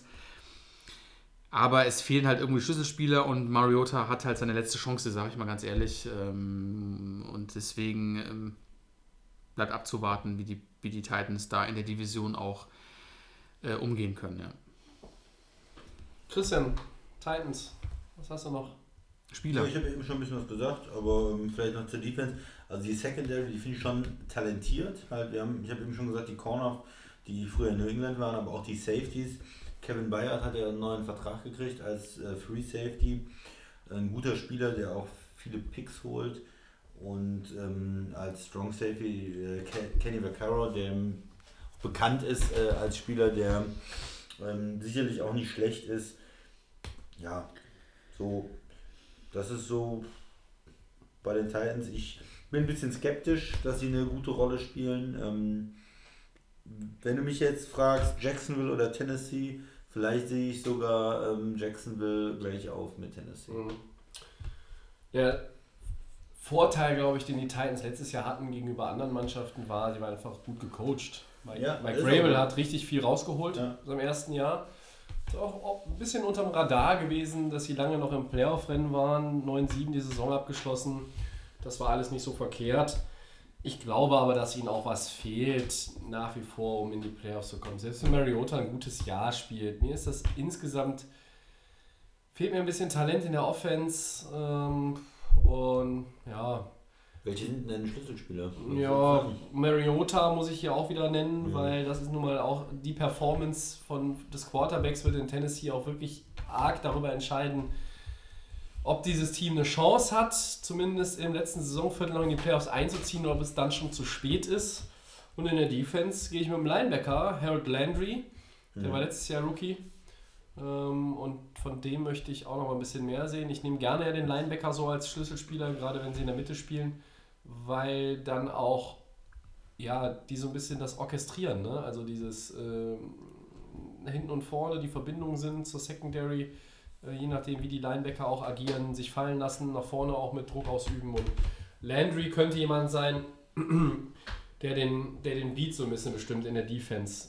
Mu- Muss er, muss er auch sein, meiner Meinung nach. Deshalb habe ich die beiden. Du, Christian? Ja, Ja, äh, ich gehe einfach mal mit ähm, äh, Corey Davis in der Offense, der Wide Receiver, der ein ehemaliger First-Round-Pick ist. Und es ist okay, wenn er schnell ist und alles und so weiter, aber er muss auch mal eine dominante Saison komplett spielen. Ja. Vielleicht mit. Ähm, Glaubst du doch daran? Ja, ich, ich werde sehen. Ich bin natürlich skeptisch, aber er müsste jetzt zusammen mit Mariota, das war ja eigentlich so die, wenn du, ne, der First Round Quarterback, der First Round Receiver, dann das sind doch die Leute, die dich auch weiterbringen müssen und die dann auch ähm, die Offense zu, zu, zu ihrer Stärke führen müssen. Und ähm, ja, die beiden müssten mal wirklich explodieren, dass das mit Tennessee auch äh, was wird Richtung Playoffs. Und in der Defense, äh, ja, da gehe ich einfach mal mit Malcolm Butler, dem, dem Corner, dem Veteranen, der in New England schon gute Leistung gebracht hat, aber nie so, nie so für mich wirklich ganz oben bei den Corner äh, war, ähm, nicht so ein wirklicher absoluter Top-Corner ist und vielleicht kann er das nochmal dieses Jahr zeigen, dass er ähm, nochmal einen kleinen Sprung macht und sich da äh, die ab, zur absoluten Elite nochmal weiterentwickelt. Ja, meine Schlüsselspieler sind in der Offense auf jeden Fall die beiden Running Backs, D- Derrick Henry und Dion Lewis. Ich glaube, diese Kombi ist ganz gut. Das hat man letztes Jahr gesehen. Äh, Die können sich gut ähm, abwechseln in der Offense. Corey Davis hast du vorhin schon angesprochen. Das ist so, das glaube ich, das sind so die drei Spieler, die so die ähm, Offense prägen. Wenn Delaney Walker natürlich dann auch nochmal irgendwie jetzt endlich mal fit bleibt, dann ist der Brand gefährlich. In der Defense gehe ich mit dem Mann aus äh, Miami, Cameron Wake. Das ist ja neue, der neue Zugang. Vielleicht findet er nochmal zur alten Stärke zurück, man weiß es immer nicht. Neues Team, neue Umgebung. Kann vielleicht nochmal für ihn und auch für das Team nochmal ein ähm, Schlüssel sein und nochmal irgendwie das mehr rausholen. Ich denke mal, äh, ja, passt auf jeden Fall. Die beiden. Vielleicht noch eine, ich weiß nicht, ob du eben gesagt hattest, äh, 82 Offensive Penalties, hattest du, glaube ich, gesagt, Tobi, also sind 82 Total Penalties für die Titans. Total. Total Penalties, ja. Ne? Nur noch das äh, vielleicht zur, zur Richtigstellung. Ja, Steelers. die Steelers. Steelers. 961. Das ist die 1 in dem 781 der Browns. Die Steelers werden, äh, ja, in New England sehen, wie die Patriots ihren 28. Ring an den Finger stecken und danach, ähm, Gegen Seattle, at San ja, Francisco. dann wird es auch nicht so, schön, wirklich, ne? nicht so wirklich sexy. Dann spielst du gegen Seattle zu Hause, du spielst äh, in San Francisco und dann gegen Cincinnati. Ähm, Das ist natürlich ein Team, die Bengals, die du den letzten Jahren häufig in Schach gehalten hast. Sie haben den geteilten 19. Platz mit 49,6, was die Stärke des Schedule anbelangt. Ja, letztes Jahr gut, die Nummer 2 Passoffense der NFL. Und als eines von nur drei Teams waren sie Top 6 gegen den Lauf und Pass in der Defense, mindestens Top 6. Äh, eins der anderen beiden war Baltimore und das dritte war, war, war, war, ich habe es mir nicht gemerkt. Chicago natürlich. Ich muss noch mal, ich wollte nur noch, ich wollte jetzt nichts Falsches sagen. Bei der Fehlerquote, die ich hier in den letzten Wochen hatte. Und ja, negativ bei den Steelers. äh, das ist, das kann ich gar nicht glauben. Nur die zweitbeste, zweitschlechteste, zweitschlechteste Laufoffense der gesamten Liga gewesen, trotz eines starken James Conner. Und äh, sie hatten ja eine Bilanz von minus 11 bei der Turnover Differential und das ist der vorletzte Platz in der AFC. Also bei den Steelers gab es viel Gutes, es gab viel Schlechtes und herauskam eine aus ihrer Sicht mittelmäßige Saison. 961 Platz 2 und keine Playoffs. Steelers. Max. Die Steelers, ja. Das Thema ähm, letzte Saison war eigentlich hauptsächlich, was, äh, das hat das Team, glaube ich, auch sehr geprägt, war das Thema mit Le'Veon Bell. Das hat, glaube ich, einen großen Ausschlagpunkt gegeben zum Anfang der Saison. Das konnten sie aber wirklich sehr, sehr gut lösen mit James Conner, der dann irgendwie wie eine Bombe eingeschlagen ist. Ähm, da hat keiner mehr irgendwie Le'Veon Bell vermisst, weil er einfach produktiv und äh, ich glaube vom Spieler her auch im Lockerroom mega gut war.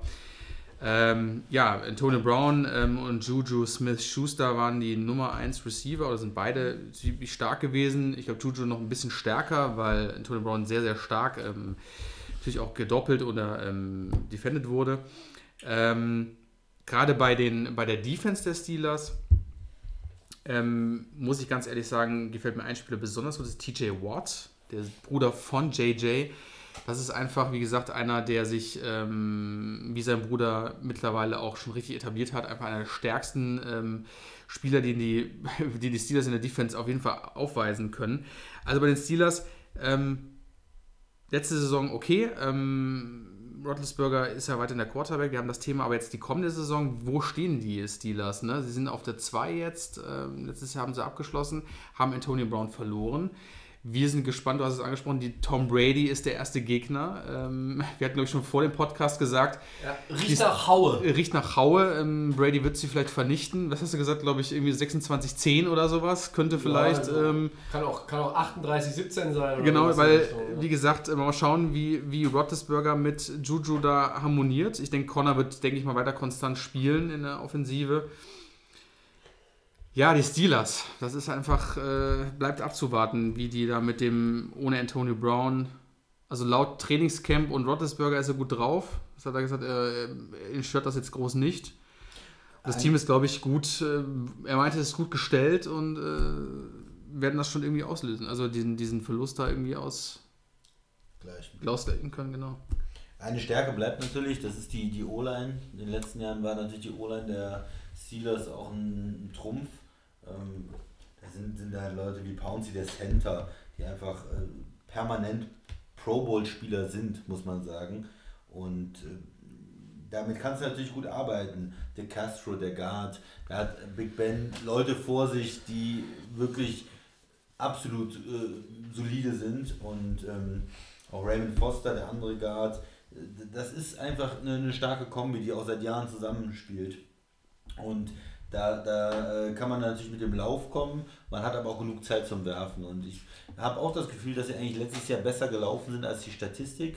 Ähm, vielleicht ist es auch so, dass sie einfach, sie haben viel gepasst, also dieses Verhältnis Lauf zu Pass war einfach ähm, vielleicht auch ein bisschen zu extrem. Ich glaube, äh, Big Ben hatte die meisten äh, Pässe auch aller Quarterbacks. Das ist der entscheidende Punkt. Ja, wirklich. Drei- 313 Passyards im Schnitt ist ordentlich. 90,3 Rush Yards im Schnitt ist zu wenig. Schwach, ne? Und das ist das einzige AFC-Team, das äh, weniger als 100 Yards im Schnitt läuft. Ja, also das war vielleicht dann auch ein bisschen unbalanciert, dass man da vielleicht zu viel mit dem, ähm, mit dem Pass gegangen ist. Vielleicht korrigieren sie das auch ein bisschen. Du hast jetzt einen, Das lag aber auch daran, Christian, dass sie häufig äh, hinten lagen. ja, vielleicht auch zu viel Antonio Brown gesucht haben. Wenn man jetzt ein bisschen balancierter ist, vielleicht ist das gar nicht so schlecht ähm, für Pittsburgh. Also man hat das Gefühl, ja, die Defense hat nicht mehr, äh, die Offense hat nicht mehr so die ganz großen Namen. Die, die Skill-Position-Player sind äh, jetzt ähm, natürlich nicht mehr ähm, so namenhaft und so stark, wie sie waren. Aber du hast immer noch diese, dieselben Grundzüge. Du hast immer noch deine O-Line, du hast immer noch deinen Quarterback, du hast immer noch einen guten Receiver, ähm, Running Back war auch okay. Das heißt, die haben da auch noch eine Menge Möglichkeiten, ähm, mit der Offense, denke ich, immer noch ganz gut zu sein. Und für Defense ist für mich das Fragezeichen der letzten Jahre bei den Steelers war eigentlich äh, Corner Play auch. Also sie haben äh, damals äh, Archie Burns äh, gedraftet in 16 First Round Pick ähm, und das, das hat irgendwie nie gezündet. Der ist gebencht worden zum Teil, der ist nie so richtig reingekommen und da war immer eine Lücke. Die haben dann ähm, äh, Joe Hayden auch geholt gehabt, um das Ganze zu schließen, aber insgesamt die, die Secondary war nie so, dass man sagte, okay, das ist wirklich sicher, sondern da war eigentlich immer die Möglichkeit für Teams auch zurückzukommen gegen die Steelers oder was zu machen. Die ähm, Front Seven Player, die gefallen mir eigentlich ganz gut. Du hast gesagt, TJ Ward. Ähm, auch Steven äh, Tullett ist, ist stark, Cameron Haywood ist, da, äh, ist stark. Ähm, Bud Dupree ist ein äh, First-Round-Pick, der Potenzial hat. Also so die Linebacker ist ja auch mal so eine Stärke des Steelers gewesen. Da sind äh, viele gute Leute. Aber die ähm, Corner, Safety, da bin ich noch nicht so überzeugt, ob sie da wirklich das Talent äh, haben, um ja, um da wirklich eine, eine absolute Top-Defense zu stellen. Auch wenn sie statistisch letztes Jahr nicht so schlecht waren, Tobi. Ja, ich muss mal wieder äh, eine Korrektur vornehmen. Sie sind nicht Top 6 gegen Lauf und Pass, sondern sie sind total die Nummer 6 gewesen. Und sie waren aber Top 10 gegen Lauf und Pass. Und das haben vier Teams geschafft. Ja, okay. Die eben schon erwähnten Ravens, die eben erwähnten Bears und zusätzlich zu den Steelers noch die Chargers, die gegen beides Ja. Nummer 9 waren. Ähm, da bin ich etwas äh, in unserer Statistikspalte verrutscht. Das bitte ich zu entschuldigen. Das Jetzt glaube ich, kein großes Thema, aber sie waren eine ganz gute Defense eigentlich. Sie beiden eine, sie waren eine gute Defense, auch wenn sie natürlich einen Ryan Shazier vermissen, auch wenn sie vielleicht nicht mehr diese extrovertierten, explosiven Playmaker haben, die sie früher auch mal hatten. Einen James Harrison, Lamar Woodley oder auch wie in der Secondary in Troy Polamalu, das sind alles Figuren. In der Größenordnung, in der Kategorie haben die Steelers aktuell eigentlich keinen. Und sie hoffen, dass sie da auch mal wieder Leute hinbringen, ihre eigenen Leute, nicht Free Agents, sondern dass die Leute, die sie selber gedraftet haben, dass sie die so weiterentwickeln können, dass sie in so eine Rolle hineinwachsen. Insgesamt gefällt mir die Defense auch ganz gut. Auch wenn in den letzten Jahren wenig über die Steelers Defense geredet wurde als eine Top-Defense. Sie gehört zu den Top-Defenses in der NFL. Ähm, das Potenzial ist auch ohne Bell und Brown weiterhin da. Das Potenzial ist auch da, um die Playoffs zu kommen. Aber weil sich einiges verändert hat und ich auch ein bisschen sehen möchte, ist Juju die Nummer 1 konstant als äh, Receiver? Ist James Conner so gut wie im vergangenen Jahr? Deshalb nur Middle of the Pack die Steelers. Schlüsselspieler? Spieler, da mache ich einfach mal, ich fange einfach mit den Tight End an, Vance McDonald. Okay. Letztes Jahr ähm, war er so, war eigentlich gar nicht so unterm Radar, sondern der war eigentlich relativ oft, äh, hat er eine Rolle gespielt bei den, bei den Steelers. Ähm, war oft im Ballkontakt, wird auch von Roethlisberger gesucht und ähm, hat mir sehr, sehr gut gefallen. Bei der Defense habe ich ja äh, Jesse James hat ja früher auch. bei Jesse James, genau. Weg, ne? Genau, ist da. Und dann, Also- wenn's, die haben sich das beide immer so ein bisschen geteilt. Mhm. Ähm, und dann habe ich das vorhin schon erwähnt, TJ Watt ist für mich eigentlich so der Leader in der Defense. Äh, stark wie eh und je. Ich denke mal, der wird wieder richtig einschlagen. Ja, Juju Smith Schuster für mich. Ne? Also er muss die Fußstapfen jetzt endgültig ausfüllen. Ich glaube, ich traue also ich traue es ihm zu. Das ist mein Schlüsselspieler Offense und in der Defense gehe ich mit einem Defensive End, mit Stefan Tuitt. Christian hat ihn eben angesprochen, auch jemand mit Potenzial. Das ist auch jemand, der vielleicht mal noch ein bisschen zulegen sollte, so in seinen, einfach in se- sein, seine Auffälligkeit, was statistische Werte anbelangt. Ja? Also ähm, dem, dem Mann traue ich zu, wenn die Defense wirklich mindestens so gut ist wie in der vergangenen Saison, auch ähm, ja, wieder so Richtung 15 Quarterback-Sacks sogar zu gehen. Ne? Also, Ja. Ich sehe den gerne. Ähm, da gibt es eine Menge Schlüsselspieler in der Defense. Ich habe jetzt einfach mal ihn exemplarisch gepickt. Christian?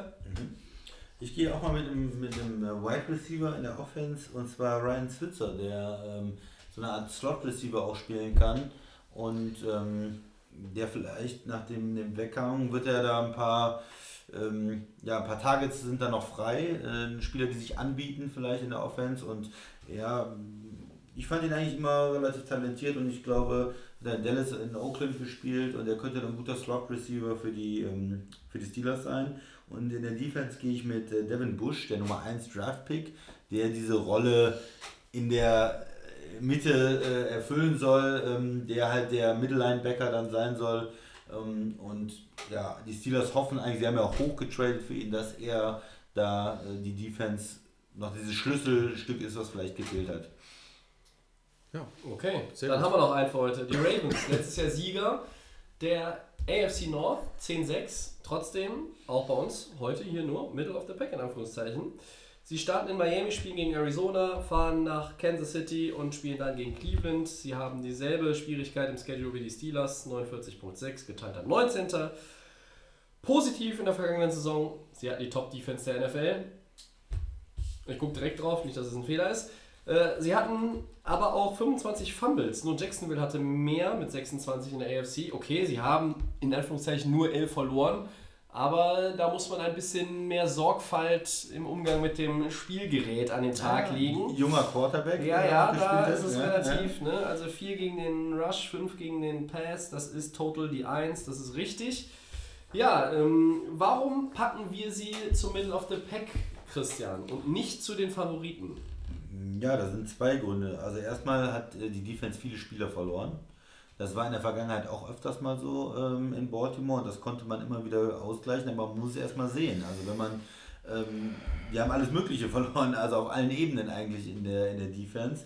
Äh, ob das jetzt ein Safety wie äh, Weddle ist, ob das äh, Linebacker sind, ähm, äh, Darius Smith spielt jetzt in, in Green Bay. CJ Also- Mosley bei den Jets. CJ Mosley ist weg. Das ist ja schon eine Menge ähm, ja, wichtiger Spieler, Star Power, äh, Produktivität, die du erstmal ersetzen musst und wo du erstmal schauen musst, wie, wie kommt man damit zurecht.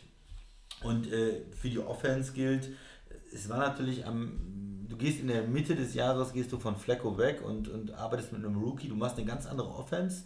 Das haben sie sehr gut gemacht, dass sie da auch viel gelaufen sind und diese, sag ich mal, unkonventionelle Offense gespielt haben. Aber andere Teams haben das jetzt gesehen und, und können sich darauf einstellen. Man hat es in den Playoffs gesehen, die Chargers hatten sich sehr gut darauf eingestellt. Dann ist jetzt die Frage, wie ähm, spielen die Teams dagegen? Kann Lamar Jackson auch das Passing Game so weiterentwickeln, dass er gefährlich bleibt? Oder ähm, macht er zu viel mit dem Lauf? Ähm, da ist also die, die äh, Offense ist eine Fragezeichen, ob die so gut sein kann wie in ihrer Siegesserie in der zweiten Hälfte der Saison oder ähm, ob andere Teams sich darauf einstellen und das wesentlich schwieriger wird auch für die Offense. Das sind so die zwei großen Sachen, warum ich sagen würde, okay, Middle of the Pack. Und vielleicht noch das dritte ist natürlich die Division. Wir haben gesagt, das ist eine Division, die schwierig ist. Wir hatten gerade auch die Steelers und, und, und Cleveland. Das heißt, du hast drei Teams, die du siehst das Potenzial, du siehst vielleicht noch die Lücken und weißt nicht so richtig, welches Team kommt da wirklich nach oben. Und ähm, Baltimore muss kämpfen, um äh, da vorne zu bleiben in der Division. Das auf jeden Fall. Wie sieht der Max die ganze Geschichte? Ja, Baltimore, ähm, die Ära ähm, Joe Flacco hat sich ja quasi dann nach der Hälfte der Saison erledigt. Cam Newton 2 ist jetzt am Ruder. Das ist richtig. Äh, so habe ich ihn ja getauft, genau, weil er ist ja dadurch bekannt, dass er sehr oft gelaufen ist, was ja auch verständlich war. Ähm, die Offense der Baltimore Ravens, was äh, Receiver angeht, war leider nicht so äh, besonders. Da lief, glaube ich, Willie Snead und der alte Mann, wer lief da noch rum? Ich hatte, glaube ich, äh, schon mal erwähnt. Ein alter Mann. War Crabtree da letztes Crabtree, genau, den meinte ich, ähm, der aber gar keine Rolle mehr spielt. Zu Recht. Die, ähm, ja, bei den Ravens sieht es, wie gesagt, der Christian hat es angesprochen, viele Verluste in der Defense, aber ähm, haben sich aber auch im, im Draft ein bisschen verstärkt, haben Marquise Brown geholt, den, Yeah. Den Rookie, von dem halte ich sehr, sehr viel. Ich glaube, dass diese Kombination zwischen dem jungen Lamar Jackson, der im zweiten Jahr ist, und ähm, Marquise Brown, das ist schon eine gute äh, Hollywood Brown. Hollywood Brown, genau. Ähm, Ich denke, einer mit der besten Wide Receiver, ne? einer der besten Wide Receiver in dem Draftjahr ist. Und ähm, ich glaube, das, das dürfte auf jeden Fall gut, äh, gut passen. Defense, ja, Earl Thomas ist die, die einzige potenzielle äh, Macht da in dem, äh, in dem Team. Bei den, bei den Ravens, ja, hast es angesprochen, Tobi, äh, es ist, es muss, du bist die Eins jetzt im Moment noch, aber du musst natürlich kämpfen. Du hast die, die Browns und, äh, und, und die Steelers, ähm, die einfach heiß sind ähm, um, den, um den Playoff-Platz. Und ähm, du spielst zwar jetzt am Anfang gegen mein Team, gegen Miami, ähm, muss natürlich auch da natürlich auch auswärts schon gleich ein Statement setzen, damit du einfach dann, äh, dann auch gegen Arizona ist natürlich, sind zwei leichte Gegner, die du hast. Dann kommt Kansas City und dann kommt Cleveland. Das ist natürlich ein bisschen, du musst eigentlich schon 2-0 stehen, damit du dann äh, gegen die, wenn du dann in, wenn du in Kansas dann anstehst. Und aber ich glaube, diese Kombination, das haben sie Mark Ingram noch da- dazu geholt. Ich glaube, die, die Ravens, das ist ein Team, muss man auf dem Schirm haben und diese, dieser Jackson wird, denke ich mal, deutlich besser sein. Das war, glaube ich, der letzte, was war das, war der in der ersten Runde, glaube ich, ganz, war das der letzte Pick, den sie da geholt haben in der Runde, erste Runde, irgendwie sowas. Ähm, wurde er sehr, sehr spät gedraftet, auch von den, von den Ravens. Achso, Lamar, Lamar Jackson. Genau, Lamar Jackson. Letzter Pick der ersten Letzter Runde, Pick der ersten? Runde, genau das meinte ich. Und ich glaube aber, dass so der, der Mix ähm, der Ravens ganz gut ist, um da oben auf jeden Fall mitzuhalten. Ja, es ist eine Division der großen Veränderungen. Ne? Ähm, Man hat Cleveland jetzt deutlich mehr wieder, deutlich präsenter auf dem Schirm, alle. Äh, nicht nur die Teams in der Division, alle Experten, alle Fans. Ähm, Cincinnati schreibt man jetzt auch nicht so direkt die, das Prädikat des schlechtesten Divisionsvierten zu in der AFC. Das waren sie auch letztes Jahr nicht, vom Rekord mal her sowieso nicht. Ähm, für Baltimore wird es tatsächlich schwer. Der Christian hat gesagt, die Defense umgekrempelt, haben viele Leute verloren. Baltimore hat es aber immer wieder geschafft, Leute zu entwickeln Ja, in, ihrer, in ihrer Defense. Äh, mit Draftpicks, mit Leuten aus der zweiten Reihe, mit Leuten, die unterm Radar waren. Ganz, das sind, es gibt wunderbare Begriff äh, emerged äh, in den USA, also quasi die so, die so aufsteigen, äh, emporschweben und dann eine ganz entscheidende Rolle spielen. Ich traue ihnen das auch wieder zu, dass sie wirklich so eine dominante Defense sind wie in der vergangenen Saison oder über die Mehrzahl der vergangenen Jahre. Ja. Das wird sehr, sehr schwer. Und umso mehr Druck lastet auf der Offense mit Lamar Jackson. Und deshalb würde ich sie jetzt auch nicht zum Favoriten erklären. Einer von diesen drei Teams in der Division, die wir heute besprochen haben und Middle of the Packs, wird die Division gewinnen und in die Playoffs kommen. Aber wir machen ja nächste Woche nicht die Playoff-Kandidaten, sondern wir machen die AFC-Favoriten. Und da gehören jetzt auch die Ravens für mich nicht zu. Das ist eine offene Division. Es ist möglich, theoretisch, dass drei Teams in die Playoffs kommen aus der Division. Es ist möglich, dass zwei reinkommen. Es ist möglich, dass nur der Divisionssieger reinkommt, weil der dann vielleicht auch nur 9-7 ist, die sich gegenseitig auch die Spiele wegnehmen. Ja? Und das ist ganz, ganz spannend. Und bei den Ravens hängt wirklich sehr, sehr viel davon ab, meiner Meinung nach, wie kann Lamar Jackson A weiterhin sein Laufspiel durchbringen und B, wie kann er sich auch im Passspiel verbessern. Weil eindimensional dürfen die Ravens dann nicht am Ende der Saison werden oder im Laufe der Saison, weil sonst bist du so leicht ausrechenbar, dass die Gegner ja, dich dann schon irgendwo relativ, also meiner. Meinung nach leicht knacken können. Ne? Ja, ich glaube, man, man zählt sie nicht zu den Favoriten, weil einmal so viel Umbruch in der Defense ist und man einfach nicht weiß, ob sie das Niveau halten können. Man hat ein paar Hinweise, du hast gesagt, aus den vergangenen Jahren haben sie es immer gut geschafft und da ist natürlich auch Talent da. Äh, Earl Thomas jetzt als Safety, ähm, äh, Tony Jefferson als Safety, du hast Jimmy Smith noch den Corner. Das heißt, du hast da eine Menge Talent, auch gerade in der Secondary, aber die Front Seven Spieler, die werden halt, sind alle durcheinander geworfelt worden und da muss man jetzt erstmal schauen, wie es läuft. Und in der Offense, ähm, Lamar Jackson, der hat auch in dem Playoff-Spiel ganz am Ende, wo sie ein bisschen von der Leine gelassen haben, hat er ja gute Plays. Wird sich jetzt zeigen. Also man hat auf der einen Seite, ähm, sieht man sein Potenzial, auf der anderen Seite konnte er das in vielen Spielen dann nicht so rüberbringen und sah auch äh, wie ein Rookie aus. Ich bin gespannt, ähm, wie auch die äh, Verbindung mit den neuen Wide Receiver dann ist, mit dem Rookie ist. Ähm, Hollywood Brown, ich fand ihn ja, das Highlight-Tape ist schon geil. Also ich fände es Ja. cool, wenn da mal auch was Dynamisches in Baltimore äh, wächst, weil die äh, Passing Offense war die letzten Jahre mit Joe Flacco nicht so dynamisch, muss man einfach ehrlich sagen. Ja. Und, Frage ist, ob Lamar Jackson das wirklich in sich hat.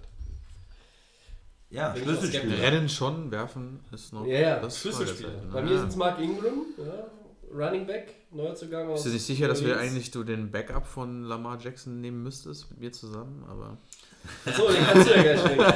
Ich, ich, ich, das wollte ich dir überlassen. Mark, Mark Ingram sage ich und in der Defense Earl Thomas. Das ist ein Leader und die Defense braucht neue Leader, deshalb Earl Thomas. Jetzt, bitteschön, Max. ich glaube, ein Leader, der die Bank warm halten kann, ist, glaube ich, Robert Griffin III. Third. Third. Ist das der Schlüsselspieler? Das ist natürlich der Schlüsselspieler auf der Bank. Nee, ähm, ich denke, ich gehe da auf jeden Fall mit dem, mit dem, mit dem Draft-Pick. Wide Receiver Marquise Brown. ähm, ich freue mich, den zu sehen. Ich finde, ihn ist der beste Wide Receiver, den man äh, in in der ersten Runde picken konnte. Und ich glaube, habe ich schon gesagt, Jackson und Brown, das muss mal, das muss mal rappeln für Baltimore. Es ist nicht nur laufen, es muss auch geworfen werden. Und äh, ja, es gibt nur einen Mann in der Defense, das ist Earl Thomas. Ja. Äh, mehr braucht man nicht sagen. Christian. Ja, ich gehe mal mit Marshall Yanda, dem Guard. Einfach Ah, weil ich gut. ihn äh, gerne mal erwähne. Er ist ein super Typ, der seit Jahren äh, zu den besten drei auf seiner Position gehört und weiterhin Konstanz, Konstanz in spielt. Person. Ne? ähm, der da auch äh, gerade mit dem Run-Blocking extrem hilft. Einfach, ich glaube nicht, dass er irgendwie anders spielt als die letzten Jahre. Ich möchte einfach nur seinen, einfach ihn erwähnen, dass Er er, da ist und dass er Ja. gut ist. Sehr gut. Und ich gehe mal mit äh, Pearl McPhee in der, äh, in, der, in der Defense, jemand, der früher schon in Baltimore gespielt hat, zurückgekommen ist und ähm, ja, vielleicht da auch diese Front Seven wieder so verstärkt, außer Linebacker, der vielleicht auch viele Sex hat, der wieder in seine gewohnte Umgebung kommt und da ähm, an seine alte Stärke ähm, anknüpfen kann. Sehr schön. Das war Middle of the Pack. AFC, nächste Woche, Teil 3, AFC, die Favoriten. Könnt ihr euch schon drauf freuen. Ja. Wir freuen uns auch schon drauf. Ja, total. Und dann sind wir bei den Four Downs angelangt. Erstes Down. Buccaneers Defensive Tackle Walter Wehr fällt mit einer Knieverletzung aus, vorläufig, wird aber innerhalb der ersten vier Wochen der Regular Season zurückkehren. Glück im Unglück für Tampa Bay, Max? Oh, lange überlegt. Überlegt er lange. Er kommt ja wieder, aber bei den Buccaneers. Ja, so überzeugend war sein Rookie ja nicht, ne? Nee, deswegen, also interessiert es überhaupt mich, ob es bei den Buccaneers jemanden da. Äh, ich glaube, spielt es eine Rolle? Ich glaube eher nicht, deswegen. Mir ist egal. ja, Okay, es ist wirklich ist so hart gesagt, aber Keine Meinung ähm, ist in keine Meinung ist Meinung, wirklich, wir ähm, so ist mir egal. Christian, Glück im Unglück. Ja, schon irgendwo, wenn du mit einer Knieverletzung nach vier Wochen dann oder nach den ersten vier Wochen der ähm, Saison dann zurückkehren kannst, ist es Glück im Unglück. Aber äh, ich stimme auch dazu, ähm, war schon als Pick ein bisschen umstritten, wie viel Impact kann er haben. Äh, hat er nicht besonders viel gehabt im ersten Jahr. Von daher ähm, macht bis jetzt nicht den Eindruck, dass es ein lohnenswerter Pick war für die Bucks. Muss sich, muss sich steigern und wird den Anfang der Saison verpassen. Also trotzdem ist es natürlich irgendwo auch Glück im Unglück. Ne? Es ist halt ist ein Starter eigentlich dann und Ja. der kommt dann auch wieder. Von daher, ja. Zweites Down, Max. Ja, Browns Wide Receiver Antonio Callaway wird die ersten vier Spiele der Regular Season aufgrund einer Sperre verpassen. Wie hart trifft das Cleveland? Tobi. Ja, schon, ne? Performance Enhancing Drugs äh, und Callaway ist ja eigentlich so nach einem guten Rookie-Jahr derjenige, der hinter OBJ und Landry der dritte Receiver sein soll. Und der fehlt, fehlt jetzt erstmal vier Spiele. Also Baker Mayfield und Freddie Kitchens werden nicht begeistert sein. Ja, ich denke, es ist nicht so hart, wie, wie hart es- ich glaube nicht so hart, weil du halt mit Beckham den neuen Super Receiver geholt hast und Landry, das ist der Nummer 3, ja, du hast recht, du willst auch nicht die Nummer 3 Receiver verlieren, aber da er jetzt nicht mehr der Nummer 1 oder Nummer 2 Receiver ist, Ja. sondern nur die Nummer 3, sage ich, es ist noch vertretbar für äh, Cleveland. Max? Hm, Also ich sag dazu, ähm, Callaway hat jetzt nicht eine große Rolle in, bei, den, bei, Baltimore, äh, bei, bei den Browns ähm, gespielt. Ob das jetzt wirklich die Browns so richtig runterzieht, glaube ich eher nicht. Deswegen, die haben da zwei starke Jungs da stehen und solange die safe und äh, nicht, äh, nicht verletzt sind, ist alles gut. Drittes Down, Christian. Ja, Jets-Kicker Chandler Cananzaro beendet seine Karriere. Zudem hat sich Cornerback Tremaine Johnson eine Oberschenkelverletzung zugezogen und fällt erstmal aus. Deine Meinung, Tobi? Ja, läuft nicht so gut bei den Jets. Ne? Zero hört mit 28 Jahren auf, hat mich schon überrascht. Nachfolger ist der große Taylor Bertolette, zuletzt in der AAF bei den Salt Lake City Stallion unterwegs. Äh, großartig.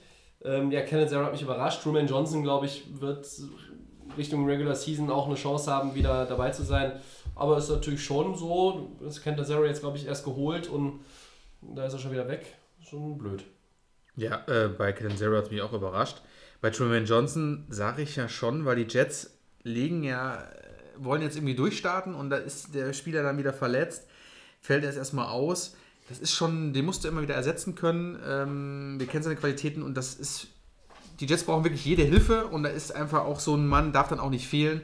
Deswegen sieht es nicht gut aus in dem Fall für die Jets. Ja, finde ich auch blöd für die Jets. Also erstmal einen Kicker zu verlieren, der einfach sagt, ich äh, beende meine Karriere und dann ähm, Corner, der Top-Corner der Jets, dann mit einer Oberschenkelverletzung. Das ist nicht gut. Also meiner Meinung nach nicht gut für die Jets. Nee, absolut nicht. Ja. Ganz schnell das vierte Down. Welcher Quarterback wird eurer Meinung nach zu Woche 1 der Regular Season der überraschende Starter bei seinem Team werden? Max. Muss ich jetzt mit meinem Team? Ich weiß es nicht. Das ist so. Ja, äh, ja Gott, ich. Äh, Ganz schnell. Oh, dann sag ich, ähm, Ryan Fitzpatrick wird der überraschende Starter bei den Miami. Der, ist, doch- der liegt doch vorne, denke ich. Ja, aber es sieht schon wieder anders aus. Ah, okay. Äh, ich gehe mit Drew Lock Denver Broncos. Aber Christian, wie hast du? ja, also ich äh, muss dann sagen, dass Eli sich vielleicht kurzfristig äh, Oh! ausfällt. Äh, Freunde, das ist keine Daniel Liebe Jones, für Daniel das Jones. Eli das keine Liebe für Er ist ja auch keine Liebe, ist ja nur das Ah, oh. Eli ist schon ein bisschen älter. Ja. Ja, Tom Brady ist auch alt. Ja. ja, der fällt aber nicht aus. Ja, okay. Der ist gut drauf. Ja, okay. Also du sagst äh, Daniel Jones vielleicht. Ja. Ja, Okay. ja, ja, ja. Dann äh, sind wir durch für heute. Das war Episode 86. Wie immer zu hören bei, kostenlos natürlich, bei Soundcloud, bei iTunes und bei den Kollegen von The Fan FM. Für Fragen, Themen, Kritik oder sonstiges immer gerne auch in Massen her damit. Ihr kennt es bei Twitter und bei Facebook at Delay of Game NFL. Wir hoffen, ihr hattet Spaß. Wir sind wieder nahe der zwei Stunden diese Woche. Nächste Woche sind wir wieder für euch da. Wir werden euch auch nochmal darüber informieren, wann es die neue Folge dann Episode 87 geben wird und in welcher Besetzung. Das ja, schauen wir mal, lasst euch überraschen. Für diese Woche bedanke ich mich bei Max. Dankeschön. Ich bedanke mich beim Christian. Sehr gerne. Alle drei, wir zusammen bedanken uns bei euch. Ist das grammatikalisch Ja. richtig? Ja, das ist ja. gut, Tobi. Das mit dem, mit dem Wir, mit dem gemeinsamen Bedanken muss ich noch mal ein bisschen üben. Ja, und dann äh, nächste Woche sind wir wieder da. Viel Spaß mit Woche 2 der Preseason. Tschüss. Ciao. Ciao.